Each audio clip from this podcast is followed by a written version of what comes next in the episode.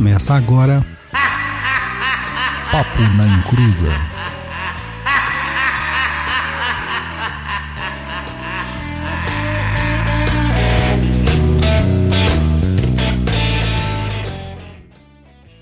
Começou, aqui é Douglas Rainho e conheça todas as teorias, domine todas as técnicas, mas ao tocar uma alma humana seja apenas outra alma humana. Carl Jung. Olá pessoal, boa noite. Aqui é o Luiz Guenca e feliz 2021. Olá, boa noite. Aqui quem fala é a professora Edileia e que a paz e a luz estejam com todos nós. Olá, tudo bem? Eu sou Alexandre Abreu e que entremos energizados nesse 2021. Sensacional, sensacional. Então, primeiro programa do ano de 2021, Papo na Encruz 89. E falando sobre mediunidade de cura, né? Dentro da mediunidade a gente vai falar sobre passe, sobre reiki, sobre jorei, sobre benzimento e outras técnicas de cura. Mas antes de mais nada, vai os recados Samuel do Amor. Recados do japonês, né?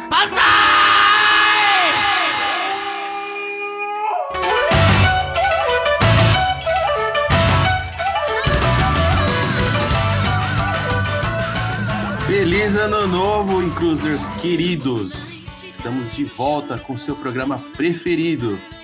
E já viram que trouxemos novidades, tanto na identidade visual quanto na nova encarnação do nosso mascote, o seu Incruza, que tá com tudo e não tá prosa, como dizia a vovó.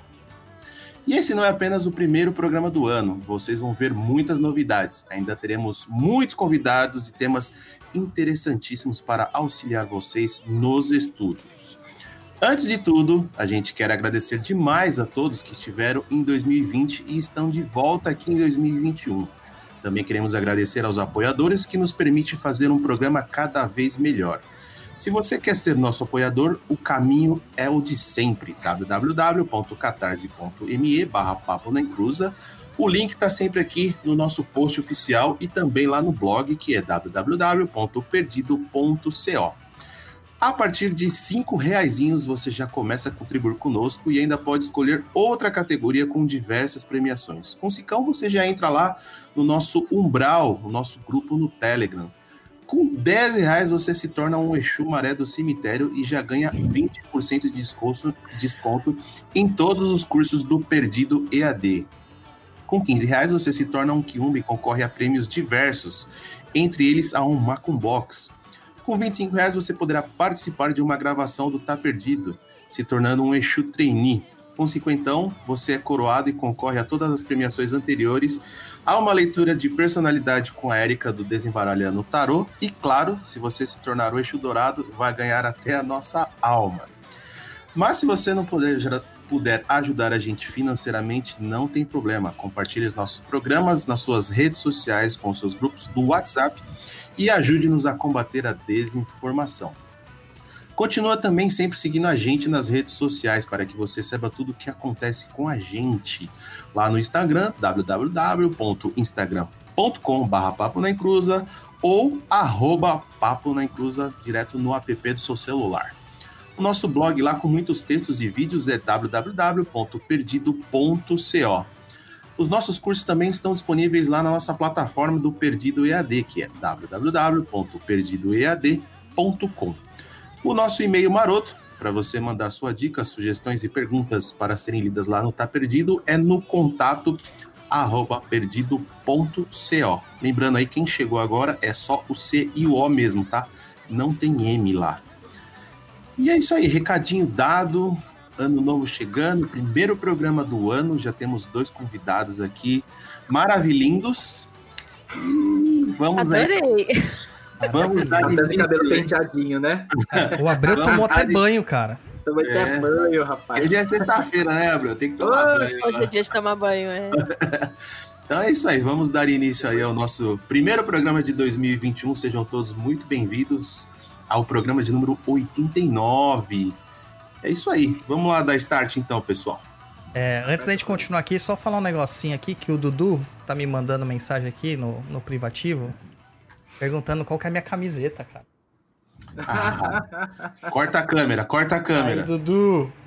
Corta a câmera, corta a câmera. Mas vamos lá, meu povo, vamos lá. Existem mãos Todo que mundo de criam. vermelho. É, exatamente. Existem mãos que criam, existem mãos que destroem, mas também existem mãos que curam.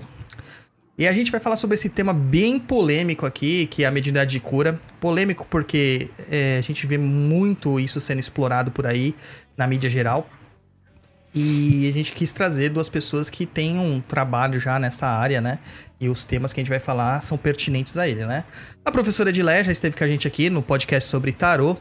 Ela, é, lá no comecinho do Papo na Encruz, onde tudo era mato ainda. O que, que você tá falando aí, japonês?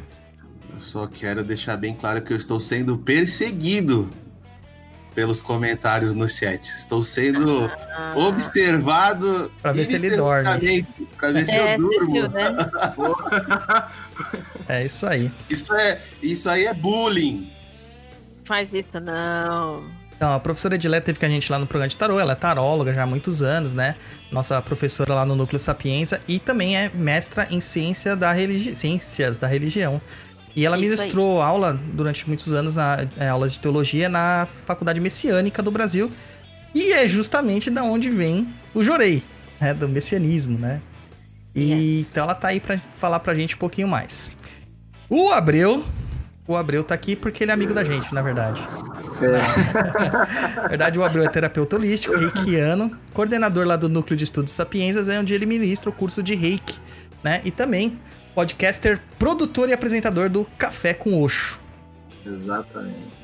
Você, faz- também faz as surubas que o Oxo fazia lá na- no sítio deles, o Abreu? Ainda não cheguei nesse ponto. Tá. Não, não, não, não cheguei. Tá. Não- Então, A é... gente só passa mensagenzinha só. tá, entendi. E aí, antes de mais nada, quero agradecer vocês e vamos já direto pro tópico, porque o tópico é quente, né? Mediunidade de cura. Ah, além disso, os dois têm experiências na macumbaria, tá? Então, Yes.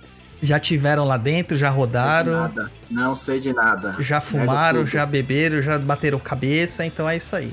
Continuamos rodando. A, a medida de cura é um termo muito procurado quando a gente começa a falar sobre curas físicas, né?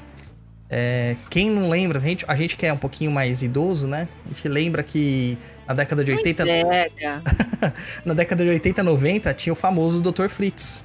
né? Ele era a figurinha carimbada lá dos, dos Domingos do frente. Fantástico. E isso acabou chamando uma atenção tremenda. Principalmente quando ele estava trabalhando com o Arigó, né? Com, com, com o médium dele. É muito incrível como que essa questão da mediunidade de cura ficou tão deixada de lado, né?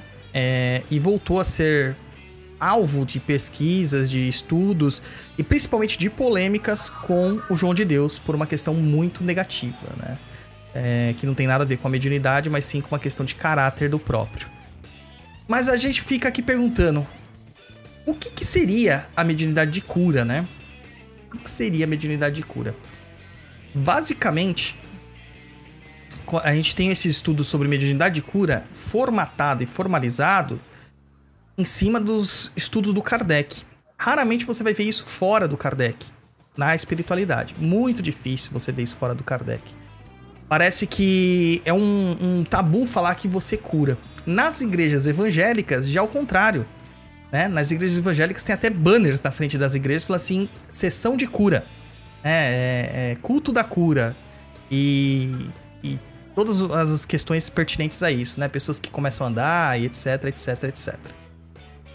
O que, que vocês acham, né? É, primeiramente, antes da gente entrar nessa questão do que, que é a mediunidade de cura, por que que na espiritualidade, essas questões espirituais, a gente tá deixando tão de lado esse termo, esse termo mediunidade de cura? Tem um, um ranço com isso? Tem um preconceito do umbandista, espiritualista?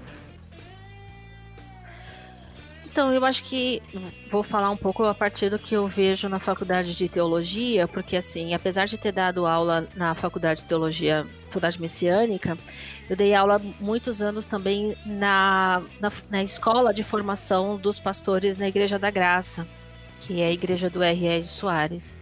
Essa coisa da cura, as pessoas geralmente pensam na cura de uma maneira muito física, né? E aí houve uma perseguição com relação a isso também, principalmente com as cirurgias espirituais que você falou bem, Uhum. que houve toda uma pressão da, da, da medicina em função dessa questão, né? Porque as pessoas procuravam os, eh, os pastores, os, os centros espíritas em função e não o médico, né? E a gente sabe que já teve muitos processos com relação a isso. Então, essa coisa da cura tá se tá nas igrejas evangélicas e também nas igrejas eh, japonesas, por exemplo, também a gente tem isso. Está muito associado com uma cura mais espiritual do que uma cura física, embora a cura física seja algo que caminha aí lado a lado. Mas houve uma pressão muito grande, principalmente no caso das igrejas evangélicas, e eu falo isso porque eu vi isso dentro lá da Igreja da Graça, porque houve processos em função das pessoas acharem, eu estava curado pelo pastor e aí eu não procurava o, o médico. Então, eu acho que isso se tornou um, um, ass- uma- um assunto muito delicado de se falar, né? E como você mesmo re- ressaltou, a questão do João de Deus trouxe isso muito mais à tona. Eu até recebi mulheres aqui que foram abusadas pelo João de Deus e relataram essa questão, né? Então, É. eu penso que tenha isso, viu, Douglas? Pelo menos o que eu presenciei na- lá na Igreja da Graça, houve essa pressão. Complicado, né? Complicado. E é, é um tema muito interessante porque até o próprio reiki em si, né? é, nos cursos tenta-se tenta-se não, se trabalha muito esse aspecto de não levar o termo cura, né?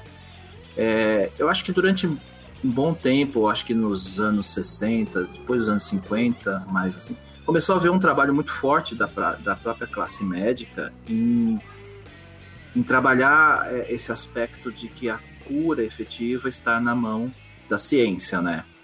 E tanto é que o próprio reiki foi, foi, foi sendo abafado dentro do próprio Japão, pelos próprios japoneses. Então houve, uma, houve até mesmo uma, uma grande perseguição. E depois, agora, não sei precisar o tempo, mas o, agora o reiki volta para o Japão. Né? E aí, dentro do Brasil, por exemplo, nós temos uma- um trabalho muito forte sendo feito com a- as práticas integrativas, onde se tem um reconhecimento de apoio, né, dessas práticas, né, para que possa auxiliar. Mas também sempre se falando, não, não cura. Mas ao fundo é, é muito interessante isso tudo, porque fala assim, poxa, por que, que as igrejas podem falar que teve cura e através do reiki, através de um, qualquer outra prática holística, é, não, não- a gente tem todos esses cuidados, esse dedo, né, para falar. né? É, isso aí eu experimento na, na vida prática, né? Eu, como terapeuta também, é, a gente nunca pode usar certas palavras. Por exemplo, paciente, Uhum. é, prescrição, é, e o própria cura, né? A gente fala que é um, é um processo de sistema de autocura, onde a pessoa se, se realinha e a partir disso ela mesma se cura. Uhum. A questão é, é, acho que é a promessa, né, de uma cura. Então, quando, por exemplo, principalmente com o, com o floral, que é o que eu mais gosto de trabalhar, quando eu recomendo o floral, eu falo assim, não é o floral, o floral não vai fazer curas em você, ele vai trabalhar no seu sistema energético para que você encontre o caminho. Eu acho que isso é um- uma forma também de você permitir que a pessoa não coloque tudo nas costas de uma técnica e deixe de de lado a responsabilidade. né? É, e deixe de lado a responsabilidade dela. Ela tem responsabilidade no processo de cura também. E isso é muito importante, né? Eu acho que tem esse aspecto e, e eu acho que há uma tensão também que eu percebo, Douglas. Eu gosto muito do, de um texto do Rubem Alves que ele vai falar um pouco sobre isso, que houve um tempo em que a cura estava nas mãos do religioso, né? E, e aí, assim, na verdade, um processo anterior que a gente tinha uma cura ligada às medicinas naturais, né? As, as curandeiras, é, aos, aos alquimistas, e depois, à medida que a igreja começa a crescer e a medicina desponta, aí a cura passa somente para essa prática, né? Por isso que a gente chama de terapias complementares, todos esses processos que a gente está falando. Eu não sei vocês, eu tenho uma experiência assim real com a cura a partir do jorei. E isso consolida muito a minha prática com relação ao jorei. Eu tenho uma experiência, né, é pessoal e muito marcante. Então, É, não eu, desculpa. eu, por exemplo, dentro do reiki, que é uma coisa que eu praticava muito antes, né? E o benzimento, que é o que eu mais pratico, eu também tenho casos que você fala assim, são, Pessoais, verda- né? é, são verdadeiros milagres. Que você leva a crer que são verdadeiros milagres. Então é muito importante. Mas vamos lá, gente. O que, que é a mediunidade de cura? Né? A gente acabou de falar é, sobre as questões das curas mais físicas que a gente vê, o cara enfiando bisturi na, na barriga das pessoas, tirando a órbita do olho. Eu vi essas coisas, né? Eu já fui visitar lá Ela quando era tem no isso na TV. era. Esqueci o nome, era Ruben Jr., né? Que, que incorporava o último médium do. Do Dr. Fritz, lá no Ipiranga, tava tendo uma época um mutirão lá dele, eu acabei indo, fiquei lá o dia inteiro pra ser atendido, tipo, eu não ia ser atendido, na verdade era minha avó, tipo, 8 horas da noite. Então chegamos lá às 5 da manhã pra ser atendido 8 horas da noite. Negócio tenso e cansativo. E eu vi, né, muito curioso, ele fazendo os negócios lá, porque ele fazia no meio de todo mundo. E aí metia lá a, a- um- tipo uma colher e tirava a órbita do olho da pessoa, assim, a- o olho da órbita da pessoa, assim, e começava a mexer, a raspar com bisturi. Era uma coisa assim, mega impressionante, né? Impressionante. Só que a mediunidade de cura, segundo os próprios espíritos da codificação, não está restrita a esse tipo de atividade. Isso seria uma uma- um tipo de atividade uma medida de cura mais focadas na matéria e não no sistema energético, que é justamente a questão da mediunidade, né?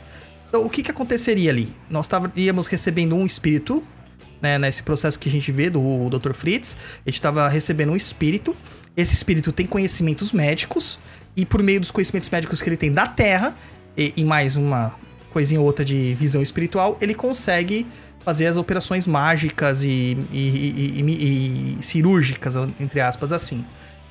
Não é propriamente o médium que está fazendo alguma coisa, é o, é o, é o espírito que tem essa condição. Quando a gente fala de mediunidade de cura, nós estamos colocando aquelas pessoas de categoria que possuem o dom da cura por si só. Então, por meio de uma imposição de mãos, ela cura. Mais ou menos como Jesus fazia, né? Ela simplesmente cura pelo seu próprio magnetismo pessoal. Isso é uma coisa bem incrível de falar, porque não é, é, estudado e nem abordado de formas é, mais constantes dentro do terreiro, por exemplo. E a gente vê que é uma casa de cura, né? Todo terreiro é uma casa de cura. Mas você não vê. E quando você vai pro espiritismo, você vê menos ainda. Você vê muitos médiums passistas. Mas você não vê médiums de cura é, trabalhando com processos de curativos longos. Você não vê. Né? Então o, o passe é praticamente uma benção. Mas o processo de cura longo, que nem a gente presenciava antigamente em algumas mesas de, espiritismo, que demoravam às vezes dias e dias e dias, isso você não vê mais. Né? Isso acabou se perdendo. Até porque os próprios médios e os próprios é, frequentadores das, das- dessas religiões esqueceram do que é mediunidade de cura. Deixaram a cargo tudo do, do espírito, né? E esqueceram das potencialidades do ser humano. É, uma coisa interessante na codificação é que os, o, o, o próprio Kardec ele fica muito incomodado com a proposição que os espíritos dão sobre mediunidades de cura, né? É porque os espíritos dizem que a mediunidade não é essencialmente. é, essa capacidade de cura não é essencialmente mediúnica. Ou seja, não depende tanto do espírito. Dependeria mais do medianeiro. E que todos aqueles que têm real vontade e crença e fé conseguiriam, de certa forma, exaltar um poder magnético que é, estaria curando. Isso, quando associado a um- um- uma influência espiritual, poderia hum, é, melhorar esse influxo de energia e ajudar cada vez mais é, a cura que a pessoa tem.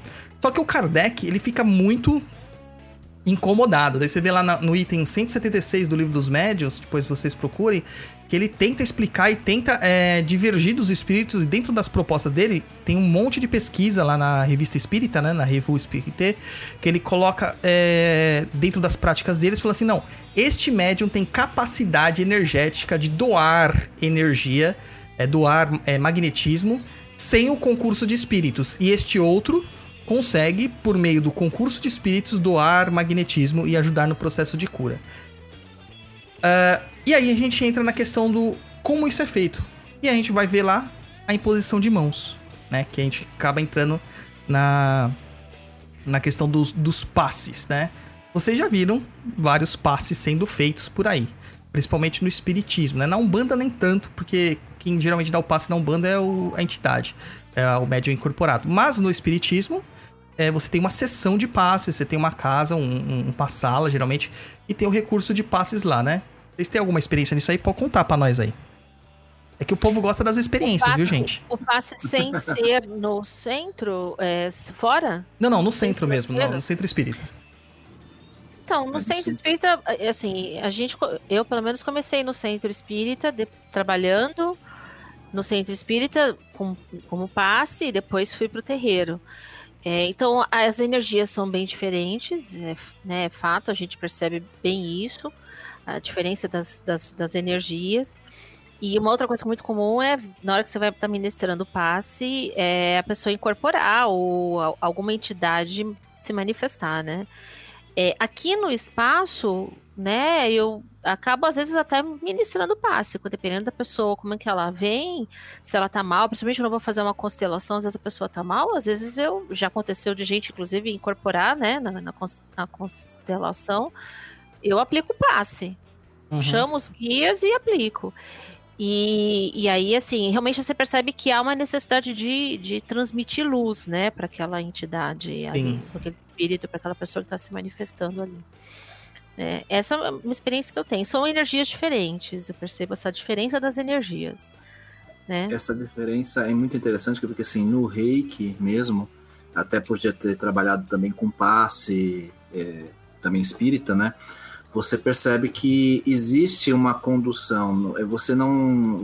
Há o uso da, da, da, nossa energia, mas você percebe, eu percebia muito que também existia um, uma outra participação, que se pode se dizer dessa forma. Já no reiki, não tem essa. É, é, é uma energia que, assim, eu tenho o costume de falar que o reiki só existe se o reikiano existe. Então, se você. É, por que isso? Porque você tem duas energias, a cósmica e a, a, a, a vital que da Terra. Então, você tem uma união dessas energias e onde você não passa a ter o uso da sua energia. Se você tiver tendo alguma outra sensação, alguma outra experiência, ou tiver tendo algum desgaste, existe um processo incorreto aí dentro da, da aplicação de reiki. Porque o reiki não faz uso da sua energia. É, é legal que você passa, você passa a ser até é, é, se beneficiar. Energizado. É, você é um canal, né, na verdade. Você um é canal. um canal. Mas é até legal você ter falado isso, porque o que acontece? Isso acontece muito nos centros espíritas hoje. É, existe uma categoria lá que inventaram de médium passista. Médium passista não é médium. Tá? É um nome que deram lá um cargo, na verdade ele não é médium, é, porque transição. isso é uma técnica. É, é uma tá, tá, na escadinha da transição. É uma patente. Mas é verdade, tem uma, tec, tem uma técnica, ah. né? Sim, é uma técnica. E essa técnica não é do Kardec. Essa técnica não foi desenvolvida pelo Kardec, essa técnica é posterior e veio baseado nos estudos aqui no Brasil, do Caibar Schutel, né, do Edgar Armon, que é o pessoal da Aliança Isso. Evangélica. Eles... É, eu cheguei a ver livros, inclusive, da Federação Espírita sobre Sim. isso. Eles eram da Federação, depois eles romperam, formaram a Aliança Espírita. É, eles basicamente que criaram o sistema de passe, passe espírita no Brasil e que isso perpetuou pelo mundo, porque o espiritismo, apesar de ser francês, é, é no Brasil que ele tem algum respaldo maior, né? Só que é interessante falar isso porque o que a maior parte das pessoas fazem no centro espírita não é da passe espírita, é da passe magnético que é o que o Mesmer fazia. Mesmer, né, o, o, é um, era um estudioso de magnetismo. Na época ele era, ele era contemporâneo do Kardec, um pouco assim, era 1770 e alguma coisa. Aqui no, na pauta tá falando 1773, não sei porque eu não leio a pauta, né? Tem a pauta para isso, né? Que era um alemão, um médico alemão chamado Franz Anton Mesmer. E aí, tanto que esse tipo de passe magnético a gente chama de mesmerismo, que é a doação da sua energia vital para uma outra pessoa. Seu prana. Querendo ou não querendo, você está doando para uma outra pessoa, né? É... E esse mesmerismo, ele era estudado pelo Kardec. E isso o Kardec estudou de fato. Né? Ele, ele até se, a, a, é, se impressionava muito com essa questão. E só que o Mesmer foi muito desacreditado na sua época, muito desacreditado. Só que a gente tinha realmente é, situações é, de comprovação empírica sobre isso. No caso do que os médiums hoje fazem, a maior parte dá um passe energético ou magnético, só que eles estão doando a própria energia. E eles se sentem depois desgastados, porque eles não estão repondo essa energia. No reiki, no benzimento, em outras técnicas e tal, a gente vê muito legal que há uma canalização de uma energia é, é terceira. E essa energia nos ajuda a não nos desgastar. Claro que passa a nossa energia anímica, porque senão não tinha o porquê, né? Passa a nossa energia anímica de certa forma. Mas ela não é total. E a gente não fica com as baterias fracas, né? Baterias fracas. Exatamente. É, é isso mesmo. Há uma canalização da energia. Que é diferente da energia quando a gente vai pro passe. Até porque, como você bem mesmo falou, eu, pelo menos foi a- quando eu aprendi no passe, a gente tinha que ter um preparo nosso. Né? Não comer carne, tem um preceito Sim. no caso do passe espírita, né? No caso do Jorei, não. Você não tem um preceito. E isso faz realmente muita diferença. a- dentro dos passes espíritas a gente tem condições de passe, né? Isso é uma coisa que é explicado nos cursos de passe, só que simplesmente as pessoas esquecem essas questões. Eu acho legal que dentro das outras técnicas que a gente vai falar, do reiki, do jorei que a, professora vai falar e outras técnicas mais, existe uma métrica para ser seguida para que aquilo seja seguro. né? Existe toda uma métrica. No caso do passe espírita, a pessoa te ensina a fazer os passes e aí te joga na sala espírita, apaga as luzes e aí é show. Aí é show, né? Porque tem até um vídeo do, do pessoal dos Amigos da Luz, né? Que é Taca ali Passe, eu acho que é o nome do vídeo. Esse vídeo é sensacional, cara. Esse vídeo é sensacional. Nossa, esse vídeo é maravilhoso. Todo mundo tinha que ver. Taca ali passe. É, E a gente vai começar a ver as questões lá. No passe espírita, propriamente dito, a gente vai ter três categorias. A gente vai ter o passe totalmente anímico, que é o passe que a gente está dando a nossa energia para a pessoa, e é o passe magnético, né? Existe o passe onde tem o concurso do espírito por meio do médium, que é o passe misto. Né? Então vai misturar a energia anímica mais a energia é, do espírito e vai ser propo- propagada para a aura daquela pessoa, para o corpo energético daquela pessoa, esta energia. Existe o passe puramente espiritual, onde que o médium, na verdade, ele tá ali só para figurar, né? Ele só tá para ser é, simplesmente o intermediário, onde não passa quase nada de efeitos anímicos para ela. E isso depende muito do passista. O ideal é que seja um passe misto, né? O ideal, porque na hora que você já tá dando passe, o espírito tá dando passe pra pessoa e já te dá, tá te energizando de qualquer forma, né? Seria uma coisa mais constante, eu acredito. É, e isso é uma coisa que a gente vê justamente no reiki. E a gente tem uma fonte de energia, que é a fonte do, da energia universal, né? Do reiki, que é a fonte de energia que nos alimenta enquanto a gente está fazendo esse trabalho terapêutico.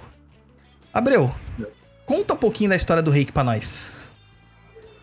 Era uma vez Um japonês. um japonês que não era monge. Vamos deixar bem claro. Ele não foi monge budista, ele não foi pastor é, nos Estados Unidos, né? Acho que é importante a gente descaracterizar e tirar esses mitos, porque assim, tem algumas confusões, mas ao mesmo tempo se justifica. Ele não foi monge porque ele foi uma pessoa comum, como nós. É, teve seus momentos de angústias, dores, e em dado, em dado momento da vida dele, ele sentia uma necessidade dentro de um processo é, oriental, porque os orientais têm essa questão da, da, da busca pela iluminação, do reconhecimento, das fases da vida. E aí ele foi meditar, né, no monte Karuna, Karuma, né? E essa, esse monte, na realidade, ele foi para morrer, porque ele foi passar dias buscando um processo, porque já tinha ido para um mosteiro para participar dessa, dessa vida, dessa vivência, não que ele que fosse se tornar monge. Ele já tinha passado por ele durante um tempo ele foi empresário, ele teve várias várias funções, né, como como como qualquer pessoa. E lá, durante esse período, ele teve um, um processo de iluminação, né? Foi aí que ele já também com as suas práticas budistas, shintoístas, ele também tinha toda essa, essa vertente, né? E aí ele, ele é, vamos falar assim, sintetizou uma, uma prática, né? Então, e aí para o que acontece é que assim, depois da depois de muito tempo, depois de muito tempo não, depois de um tempo ele é, é, o reiki veio para América, né? Através da mão da do na realidade o Hayashi, né? O trouxe, né? Através da para os Estados Unidos, através da eu tenho uma eu tenho uma bronca quando eu esqueço de nomes, é uma beleza. É, mas é, é por isso que eu escrevo É, na pauta. É, eu não vou, não, vou, não vou ler pauta, cara. Não adianta. Mas é, o grande ponto nisso tudo é que para que pudessem convencer é, pudessem convencer os americanos do quem era o quem era o Mikao Sui, houve toda uma historinha que até o Frank o, o Frank não o o Johnny DeCarli sintetizou isso no livro dele, que ele era, ele já, ele tinha participado como mon, ele tinha, ele era monge, que ele foi num seminário, mas só que na verdade não foi nada disso, né? Então a história do Reiki em si é, tem essas controvérsias também, né? Então isso é complicado dentro do Reiki, né? Senhora Takata, exatamente, Hawa Takata, né? E ela que acabou trazendo, é, iniciando 22 mestres aqui no, no- da América, e desses dois 22 mestres houve toda uma disseminação do reiki, e, a- e também nós temos toda uma, uma ramificação do reiki nesse sentido, né? É como se fossem famílias, né? A gente vai criando. é, Exato. Por ser baseado em uma cultura japonesa, né? Eu não sou especialista em japonês, a Edileia tá aí, que é melhor do que eu, fala até japonês. É, Eu sou japonês, mas também não sei nada, viu, gente? É um, é Antes um que outro, é com isso aí, Você é do Paraguai. dá pra é falar em falso. japonês papo na cruz, Edileia? Papo nem cruza. Aí, É assim que se fala. aí você me A gente não traduz, a gente não traduz. Ah, Mas é, papo a gente fala hanashi. Hanashite. A gente tá falando, né? Conversar é hanashi. Entendi. E assim, como baseado em uma cultura eh, japonesa, né? É, Existem muitas questões dos clãs familiares, das culturas, das tradições familiares, né? É muito parecido com o karatê. Né? No karatê você tinha vários dojos em Okinawa e cada família tinha a sua estrutura de karatê. A sua identidade do karatê e ensinava, era um nome genérico, o caminho, né, da eh, caminho suave, mas era um nome genérico mas que cada um dos dojos tinha suas práticas diferentes, né? Golpes diferentes, técnicas de meditação diferentes, eh, filosofias diferentes, etc e tal. Eu acredito que o reiki partiu da mesma pressuposto justamente por essa questão, né? Só te complementando, Douglas, assim, é muito. é, quando você estuda ramificações do reiki, um até um certo tempo atrás, quando logo que eu me formei como reikiano, eu tinha até um certo preconceito em relação às ramificações, né? Mas aí eu fui percebendo que todas as ramificações vão levar até o Mikao Sui. Você tem uma prática comum, né, dentro, da, da- dentro disso. O que acaba, acabou acontecendo é que sempre teve alguém que acrescentou alguma algum símbolo, uma prática, uma técnica, mas a essência é muito parecida com isso da, da- do karatê. Você tem uma ramificação principal, e isso é muito legal porque o, se você tem uma, um diploma que da sua ramificação aqui no Brasil, você pode apresentar isso em qualquer parte do mundo que você vai ter um reconhecimento. Né? Ah, que legal. Isso é muito bonito dentro do reiki, de todas as religiões. Religiões não, de todas as práticas, né? E você tem como Não. definir um- um- uma árvore, né, de ancestralidade Sim. que te liga a essa prática. E isso é um Isso é verdadeiro importante processo na iniciático, cultura, né? É um verdadeiro processo iniciático. E basicamente aqui, no, no reiki, né? Quando eu fiz lá o reiki, nem lembro quando que eu fiz. Não vou dizer que é uma das práticas que eu mais uso hoje em dia, não é. É, mas quando eu aprendi, eu achava muito, muito legal, né? Então eu queria fazer reiki pra tudo. Reiki pra comida, reiki pra achar lugar pra estacionar. É, é, funciona, viu? Shokurei é uma maravilha, né? cara. Shokurei é uma maravilha. E várias outras questões. Só que eu via que tinha um- uma certa presença de um- uma elitização do processo do reiki, ao invés de uma popularização. É, então, o reikiano em si, ele se julgava superior aos demais técnicos e terapeutas, né? É, e isso ia muito contra a própria filosofia do, do Mikao Sui, quando a gente vê a, a, que ele tem aquela, aquela disposição, né? Que ele fala só por hoje, não se zangue, não se preocupe, seja grato, trabalhe com diligência, seja gentil para as pessoas. E eu não via isso, né? Nos terapeutas do, do reiki. Mas, cara, é, é, isso é humano, né? É o ser humano. E eu acho que isso desse, desse, dessa presunção veio muito a partir do reiki americano, né? Quando o reiki se tornou estadunidense. Você tocou num assunto assim. É, quando eu tenho o costume de dizer com o pessoal que entrou no método cartesiano reiki. Porque, assim, se a gente olhar para a essência do reiki e a, quando ele surgiu, o momento em que ele surgiu, Edileia pode comprovar, pode dar mais um. A gente pode falar só sobre aula sobre religiões, novas religiões orientais. Ele estava inserido dentro de um contexto de cura, de espiritualidade, de de, é, voltado para a cura de si primeiro, para depois você ter uma técnica. E o que a gente acabou vendo é que você vê pessoas é, é ministrando curso de reiki em dois finais de semana, do 1 ao 3 ao mestrado, e acha que é só impor a mão. Então se confundiu muito essa questão, no sentido assim, reiki é só imposição de mão, você aprende todas as técnicas na cabeça, no corpo e acabou. Não, vai muito mais do que isso. Vai muito mais do que essa vivência. E você pode ver o reiki. É, é. que você estava falando, Douglas. Você pode usar para diversas coisas, para diversos momentos. Ser reikiano é, é profundo. E ele serve para qualquer outra, e ele serve muito para todas as práticas religiosas. Para todas, ele integra de uma forma poderosíssima. Um bandista que está lá, ele vai só uma vez ou a cada 15 dias no, no, no no terreiro, ele tem todas essas práticas, mas ele pode utilizar o reiki para manter o equilíbrio, para manter a sua, a sua ordem mental, né? E aí você vai incrementando tudo isso. Eu acho o reiki lindo por conta dessa integração. Ele é integrativo. É bem integrativo mesmo. E aí é uma. Pode falar, Luiz. Você falou aí sobre elitismo. O Antônio Cavalcante colocou uma pergunta no chat. Crer que houve uma elitização do reiki, isso tem a ver também com o termo mestre e não professor de reiki? Caramba. Então, tem coisa. De, eu queria só explicar. E, é porque assim, por que a palavra mestre? Porque a palavra mestre está ligada a sensei. Sensei é isso. Sensei é. é mestre, sensei é professor. E isso, muitas vezes, quando a gente traduz isso para o português, a gente tem duas palavras para representar mestre e professor.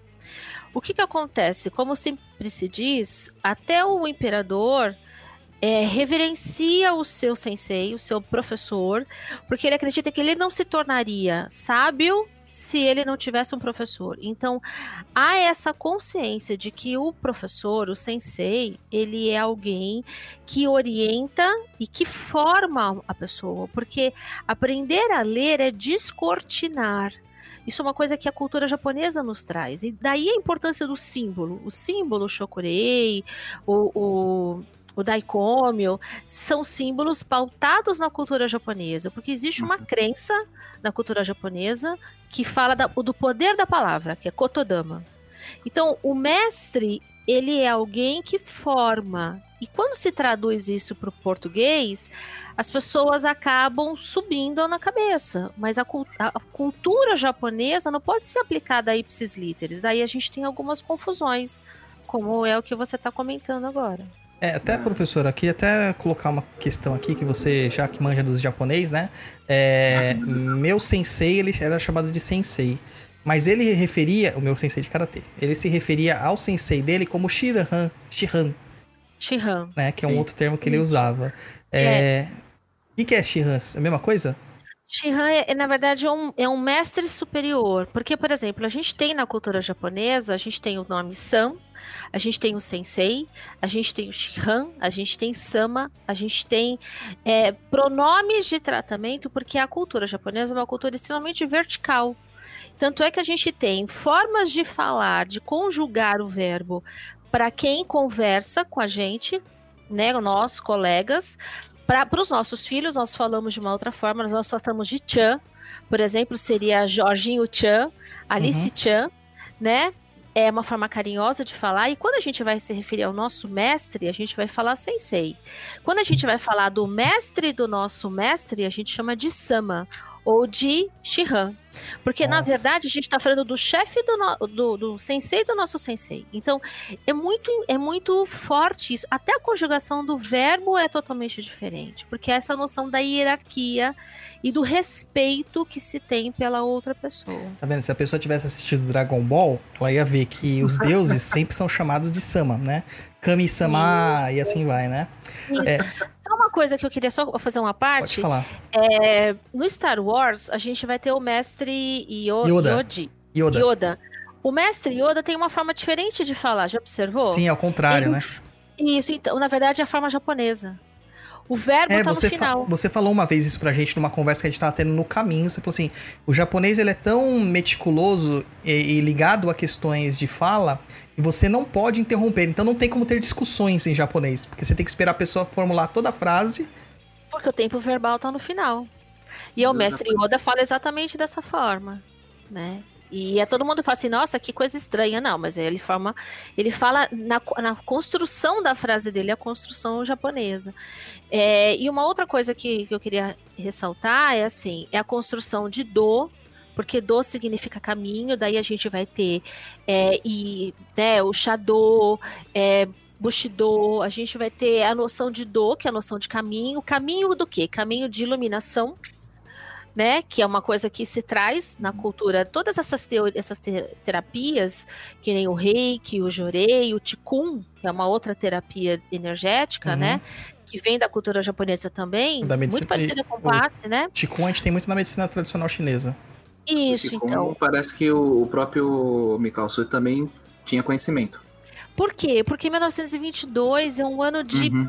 de estourar as novas religiões no Japão. Uhum. Então, por exemplo, tem momentos em que você vai ver textos de Meishu Sama com Mikao Sui e com Masaharu Taniguchi, que uhum. é o uhum.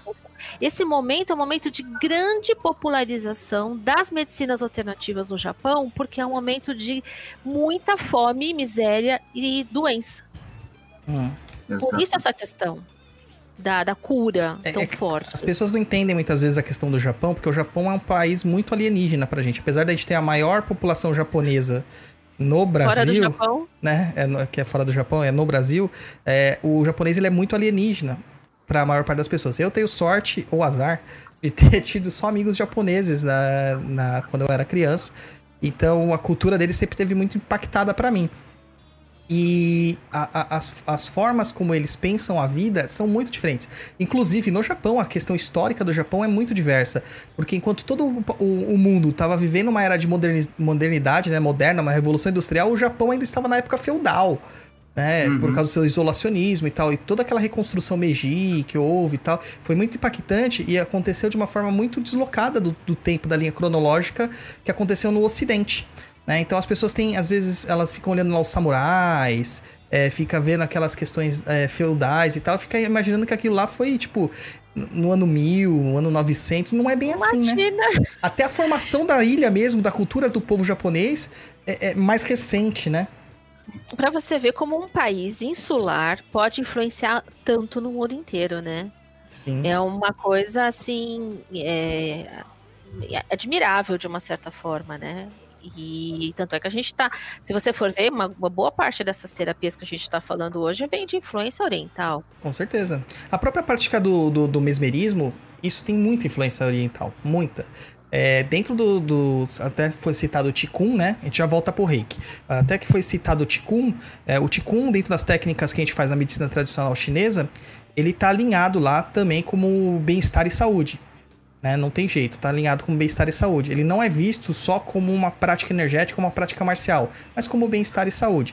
É, é, muito comum ver na, na China até hoje, né, é, idosos, bem idosos mesmo, fazendo Qigong nas praças públicas, né, em grupos. Assim como a gente vê também o pessoal fazendo Tai Chi Chuan, também é uma outra prática.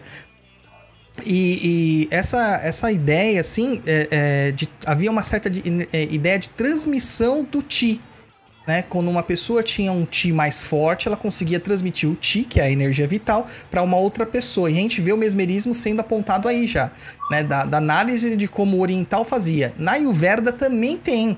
através dos pontos marmas, onde você faz massagens e até mesmo da, é, das massagens ayurvédicas, diversos tipos de massagem é, que existe na Ayurveda, que você faz esse tipo de transmissão de energia. Então, acaba que tudo vem do Oriente, né? Dessas técnicas. É, continuando. O japonês querendo dormir foi boa aqui.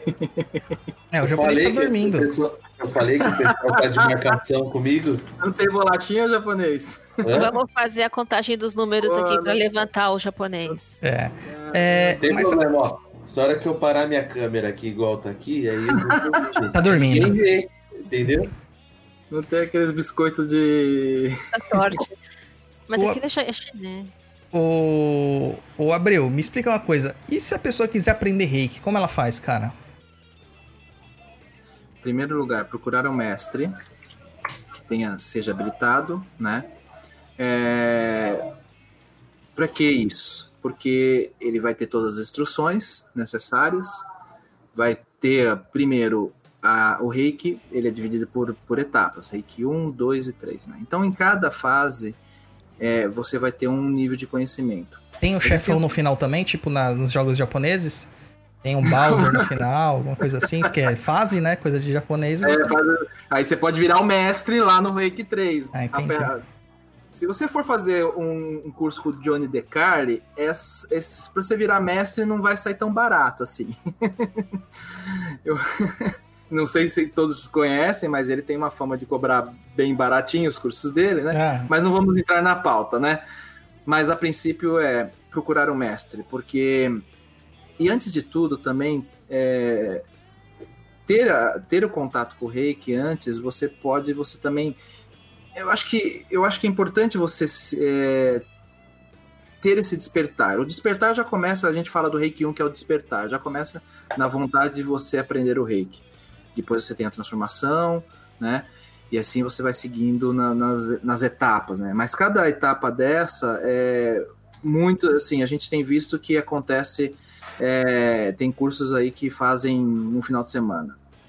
Não recomendo, não recomendo porque assim é uma vivência, porque você tem todo uma, uma- um processo de é, aprendizado e vivência desse aprendizado. Você não vai viver os três níveis num, numa paulada só. eu lembro, assim eu de- lembro de gente fazendo assim, vamos fazer o combo do final de semana. Sexta, É. sábado e domingo, reiki 1, 2 e 3. Daí eu falo assim, cara, quando eu fiz, eu tive que ficar 21 dias fazendo um bendito de um ritual de limpeza, passando mal que nem um capeta. Como que Não, a pessoa não, conseguiu não fazer dá isso? spoiler, Douglas. Não dá spoiler, pelo amor de Mas sabe o que Deus. acontece? Isso é o processo do do. Isso é o caminho. Exatamente. Entendeu? O Douglas já As chuta pessoas se perdem, né? No, se perdem aí. Entendi. Ah, É, eu tenho que o- falar a verdade, cara. Não posso enganar as pessoas, eu tenho que falar a Ah, verdade. vamos lá, deixa, deixa, eu- deixa eu tentar, deixa eu tentar entrar um pouquinho nesse contexto aí. Na realidade, é uma experiência assim como o floral, eu vou falar assim, no floral você, o pessoal quando vai tomar floral fala assim: "Ah, o que, que eu vou sentir?" Eu falo: "Não sei". Você vai ter, ah, existe algumas reações esperadas. No entanto, você pode ter uma cartaz e sair chorando a partir das primeiras gotas. Mas eu, eu prefiro ficar ali na. Fala, não, olha, observa, vem comentar, vem conversar. E o reiki também é a mesma coisa. Nos 21 dias, é, é- tem que ser observado. Tem que ser, aí é a importância do mestre. De estar acompanhando, de estar vivenciando. Então, o que, o que, que dá para ser feito? Eu fiz, por exemplo, o Reiki 1 e 2, quando eu fiz a primeira vez, mas com intervalos. E aí coincidiu o Reiki 1 com 21 dias, depois o Reiki 2 mais 21 dias. Também consigo fazer isso nos meus cursos, porque eu acho que dá cadência e, e, e dá, e dá, e dá uma, um caminho né, interessante, que é uma prática que tem muito, muito bacana. Mas para o Reiki 3, é, para o Reiki 3 já eu, eu acho interessante ter um pouquinho mais de tempo. É, o Reiki 3 é tenso, cara. Calafrios. Mano, quando eu dá, fiz. pra fazer, dá pra fazer na sequência? Um, dois e três, assim? Não dá, cara. Até o pessoal ofende assim, né? Mas é a tempo, experi... né? você perde muito da experiência. vai ser grande. Eu lembro que quando eu fiz a iniciação por Reiki 1, a, a, a mestra falou assim: olha, seguinte, você vai passar umas situações aí, pode dar alguns efeitos físicos, calafrios, diarreia, febre. É, vômito, dores, é, tal, tal, tal, tal, e alguns efeitos psicológicos, insônia e tal, e pesadelos. Cara, eu não tive efeito físico nenhum. Nenhum. Mas pesadelo, eu tive o mesmo pesadelo 21 dias seguidos. Eu acordava, voltava a ter o pesadelo. Acordava, voltava. Tipo, parece filme continuando, tá ligado? Foram 21 dias de pesadelo. Só que foi um processo de purificação mesmo. Eu tinha esse, pesa esse mesmo pesadelo, eu tinha desde que eu tinha mais ou menos uns 12 anos. Eu tinha o mesmo pesadelo e ele era recorrente. E era sempre igual, sempre tumultuoso. Eu acordava gritando, suado, daquele jeito, né? Caramba, Nem era pra- sempre igual, você já sabia o final e acordava assim? Pois é, cara, nem pra ser um sonho erótico, cara. Tinha que ser um sonho de Pelo pesadelo. amor de Deus, é, é brincadeira comigo. Você vê como era impactante o negócio. E aí, quando eu fiz o reiki, eu nunca mais tive esse pesadelo. Nunca mais. Acho que esgotou, né? Os 21 dias. Esgotou. Foi tenso. Mas valeu a pena, porque me limpou de uma forma que eu nunca mais tive esse pesadelo. E era um pesadelo que me incomodava, de fato. Me incomodava. Então a pessoa É, vai lá, escolhe um mestre, começa a praticar. E aí, como que ela começa a, a, a fazer esse tipo de prática, cara? Porque a gente vê aí, você falou reiki 1, reiki 2, reiki 3, tipo, parece filme, né? Sequência.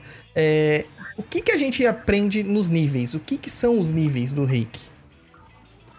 Bem, cada nível, aí, aí, eu, aí eu vou ter que abrir a, a, a pauta, vou ter que abrir, como que fala, a... Quando você procura a pauta aí, deixa eu só ler um. material de aula, né? Peraí, deixa, eu- deixa, eu- Não, deixa eu vai, resgatar vai procurando aí.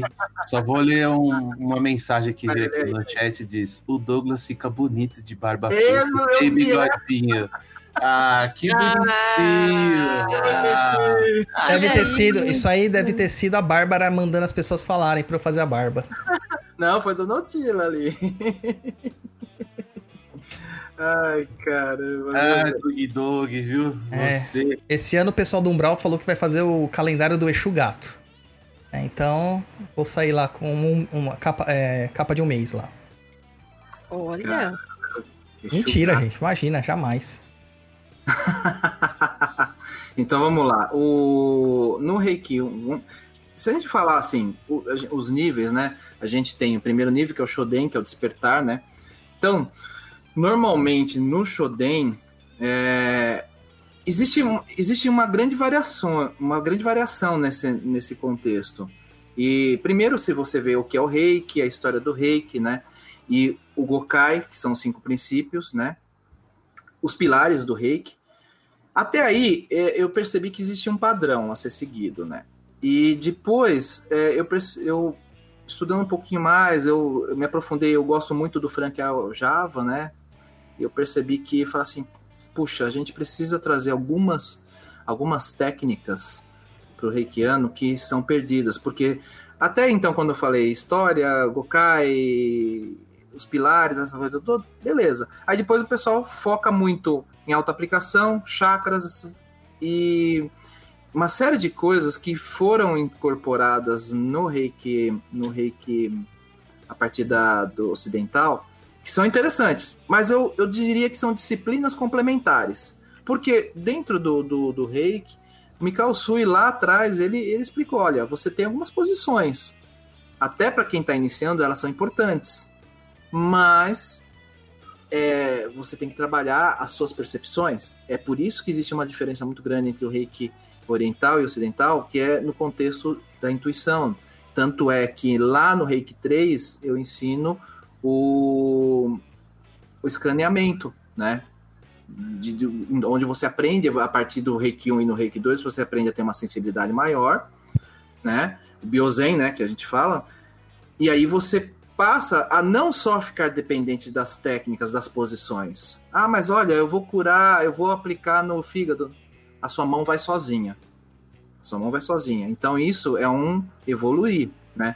Por isso que no Reiki, do, no Reiki 3 você tem a realização, né? Então você tem toda uma realização do, do processo daquilo que você teve do despertar, aquele transformar a partir das suas práticas e a realização, onde você tem todo um contexto, tanto para você quanto para o terceiro.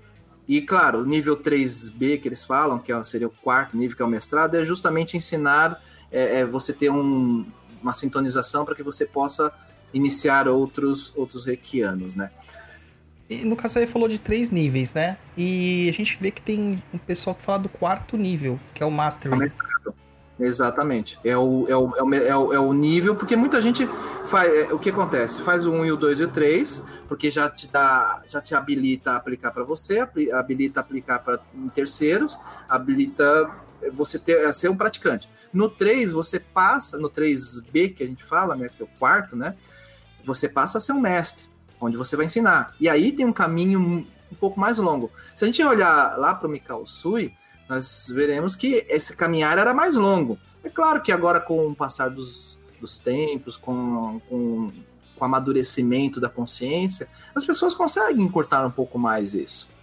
Mas, ao mesmo tempo, há uma necessidade de vivência. Não tem como. Eu levei praticamente um tempo para poder ir dar aula. Porque, assim, você recebe, você absorve, você pratica, aí você começa a, a, a, a olhar o conhecimento e falar assim, não, peraí, não é esse caminho que eu quero seguir. Isso foi acontecer comigo. Eu olhava, eu, o meu caminho foi muito pautado no, no Johnny, que ele tinha uma mecânica muito ocidental. Eu falei assim, não, eu quero resgatar o oriental. E aí foi aí que eu incorporei técnicas do próprio preparo do, do, do Reikiano, que é a técnica do Hatsurei Ho. Então, já no nível 1, eu já ensino sobre respiração, sobre essa técnica, para que ele possa estar preparado já no 2. Porque assim, o que, que adianta? Você aplica aí, pá, pá, pá, pá, pá, beleza, tá tudo bem, acabou. Não. E você, como você está se preparando? Como que você está se cuidando? Eu costumo dizer que assim, seja egoísta. Você precisa olhar para você. Não se preocupar com o reiki como uma fonte, nossa, eu vou salvar o mundo. Não, você tem que se preocupar com você, para sua cura. Você curando a você, você vai estar curando os outros, as outras pessoas. Não, excelente, excelente na questão que eu tô até lendo uma, um comentário aqui da Márcia Sandrina, ela falou assim: a mestra obrigou a gente a reconhecer a energia de cada colega e sobre intuitivamente aprender de onde vem o problema. Aprendi até a desenhar os símbolos com a língua no céu da boca. Eu também, viu? Mas Nossa. o que que são os símbolos, Abreu? Então, ah, eu sabia que vocês iam chegar nesse ponto aí. Polêmicas. É interessante o que a Márcia comentou, porque assim, existe, e eu, eu também percebi nos cursos um, um nível muito exagerado de, de coisas como essa, desenhar o céu da boca. Quem ensina isso é uma técnica energética que foi evoluindo, que chegou na Diana Stein, que ela pegou não sei da onde e falou assim, peraí, precisa disso? A grande questão é, a, a, gente tem ido por um caminho mais complexo. E eu sempre insisto no caminho mais simples no início do Reiki, Reiki 1 e Reiki 2 Precisa do. Aí no Reiki 2, eu vou ensinar os símbolos, onde a gente vai aprender os, os símbolos. Precisa dos símbolos para aplicar Reiki? Não. Não precisa dos símbolos.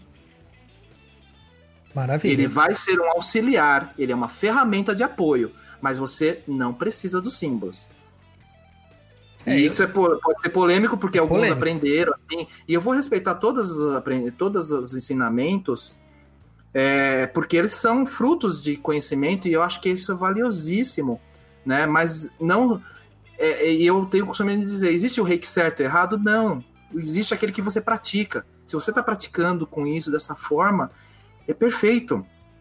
E eu acho que a gente tem que ter a humildade, a simplicidade e falar assim: ok, segue, pratica, faz, porque é, eu prefiro ensinar pelo caminho mais simples e depois a pessoa vai é, vai percorrendo outros caminhos, vai explorando os símbolos, né? O Chocorei, o, o Ronson Sechonei. Ah, mas eu preciso, para aplicar a distância, eu preciso do, do símbolo do Ronson Sechonei? Não. Mas assim, toda a composição e toda a criação do Ronson Sechonei, ele foi concebido por Mikao Sui para que isso aconteça. Mas necessariamente você não precisa. Você tem um aí entra toda uma questão mágica. Eu até a gente poderia entrar num, num, num no campo da magia até mesmo para explicar os, os símbolos. É, tem até uma questão assim do símbolo, o pessoal falava muito assim quando eu comecei a fazer reiki. Ah, não pode falar o nome do símbolo para quem não é iniciado. Eu...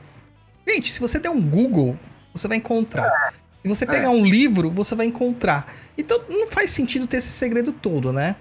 É... E aquilo que, a gente, que eu falei, né? Eu usei Shokurei na minha vida que é um dos primeiros símbolos, pra, pra achar vaga de carro, mano. Pra, pra estacionar carro. entendeu? E funcionou perfeitamente, né? É, já usei o Rosa Sessionei lá, mas, mano, até terminar de desenhar aquele trem, eu perdi a concentração. É. Entendeu? Então eu falei assim, não, eu prefiro visualizar. Eu não precisava desenhar, Sim. eu tinha aquilo impresso na minha mente. Eu utilizava a partir do momento que eu tava lá fazendo as aplicações, eu fazia as evocações vocalizadas, né, ou mentais, e aí sim eu aplicava o É. reiki e tal, e sempre tive ótimos resultados, nunca tive problema não. Ninguém foi pro Procon pra reclamar que o reiki não funcionou. Cara, isso que você está falando é muito legal, porque assim, é, eu só fui amadurecer isso depois do curso, que a gente passa a buscar outras referências. Existem um- alguns livros aí fabulosos, né? E o que Edilé comentou sobre a, a- sobre, o ver, sobre a vocalização, né? Verbo, sobre essa questão de você vocalizar, tem sentido. Então, se você não sabe desenhar, se você não se lembra, lembra Onson Shoshonei, Senreki, já tá fazendo efeito. Você tem essa prática. Agora, se você. Eu, eu insisto muito no- com os alunos, fala, gente, desenha um pouco, menta, coloca isso no seu mental. Porque mesmo você não tendo lembranças, você vai lembrar do símbolo como um todo. E pronto. Vamos trazer, o, o- o- vamos trazer um pouquinho da magia. Não é isso, os símbolos mágicos. Você precisa, putz, eu preciso toda, ter toda aquela parafernália. Pô, Sim. legal, você pode fazer, você o sigilo.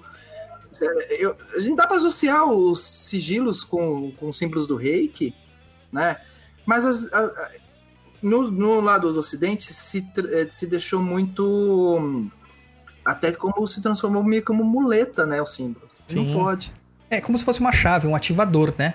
Então a pessoa, É. ela, ela- é aquilo que eu falei, a pessoa tira a crença de que ela precisa praticar alguma coisa para que seja colocado numa ferramenta exterior a ela. Sim. E fora aqui, ó, é uma outra coisa, símbolos, o, o Shokurei e o Sereiki é facinho de fazer. Agora, o Honza Seishonei e o da Komio, cara, fora que existem vários tipos de grafias diferentes, né? O da Komio tem. Eu vou até pôr aí na tela pro pessoal ver uma, uma resolução. Esse Não tá o Komio é o- mais difícil, tá uns mais facinho. Eu É. prefiro o outro. Eu também prefiro o outro. Mas assim, prefiro de ver. Porque É. pra fazer é tenso, mano. A fala correta é Daikomio. Daikomio. Isso. grande luz. É. Tô perguntando se o Alexandre Abreu dá curso de reiki. Sim. No, aqui no Núcleo Sapienza, né? Tem um, um curso disponível, né? Ele tá, eh, foi o, última, o último curso que a gente que eu ministrei, foi em novembro, né? Ele está disponível. Existe a possibilidade da pessoa fazer, eh, assistir às aulas e eu fazer a iniciação. E em fevereiro eu vou abrir uma nova turma, que aí é, é, eu estou alternando entre esse online e o presencial, online online ao vivo, como a gente está fazendo, e online gravado, né? Então, por exemplo, tem alunos nossos que é do exterior que não conseguem fazer no mesmo horário, então ele tem a opção de fazer gravado e aí eu faço uma rodada de conhecimento com ele, converso, acompanho, porque é, isso também foi um grande desafio. É, o curso online surgiu, eu, tinha, eu era muito reticente, né? Quanto a, a ministrar o curso online, por conta da iniciação. Mas aí eu percebi, bem, nós temos a possibilidade de fazer online o curso, acompanhar, vivenciar com o aluno, e aí vem a iniciação. A iniciação é uma coisa fantástica, é, remota. Eu tive essas experiências que mexeram comigo de uma forma. Eu fui influenciado nos 21 dias como um todo. Não no meu 21 dias. Eu tive o meu 21 dias de iniciação online. É, eu, eu acredito que se você consegue aplicar à distância, a iniciação também pode ser feita à E distância. sabe de onde eu trouxe esse conceito? Ah, Da radiestesia. ah, sim. Porque assim, eu, eu, eu fiquei come, eu comecei a me questionar, aí por ser radiestesista, eu falei assim, poxa aí, se eu mando, se eu mando é, tratamentos à distância, se nós mandamos coisas à distância, por que, que eu não posso mandar iniciação? A iniciação é um processo onde você vai é, encaixar uma. Um, um- vai falar assim, vai, vai energia. eu tenho costume de ligar, vai energia. E aí você você tá ali conectado, você tem que ter.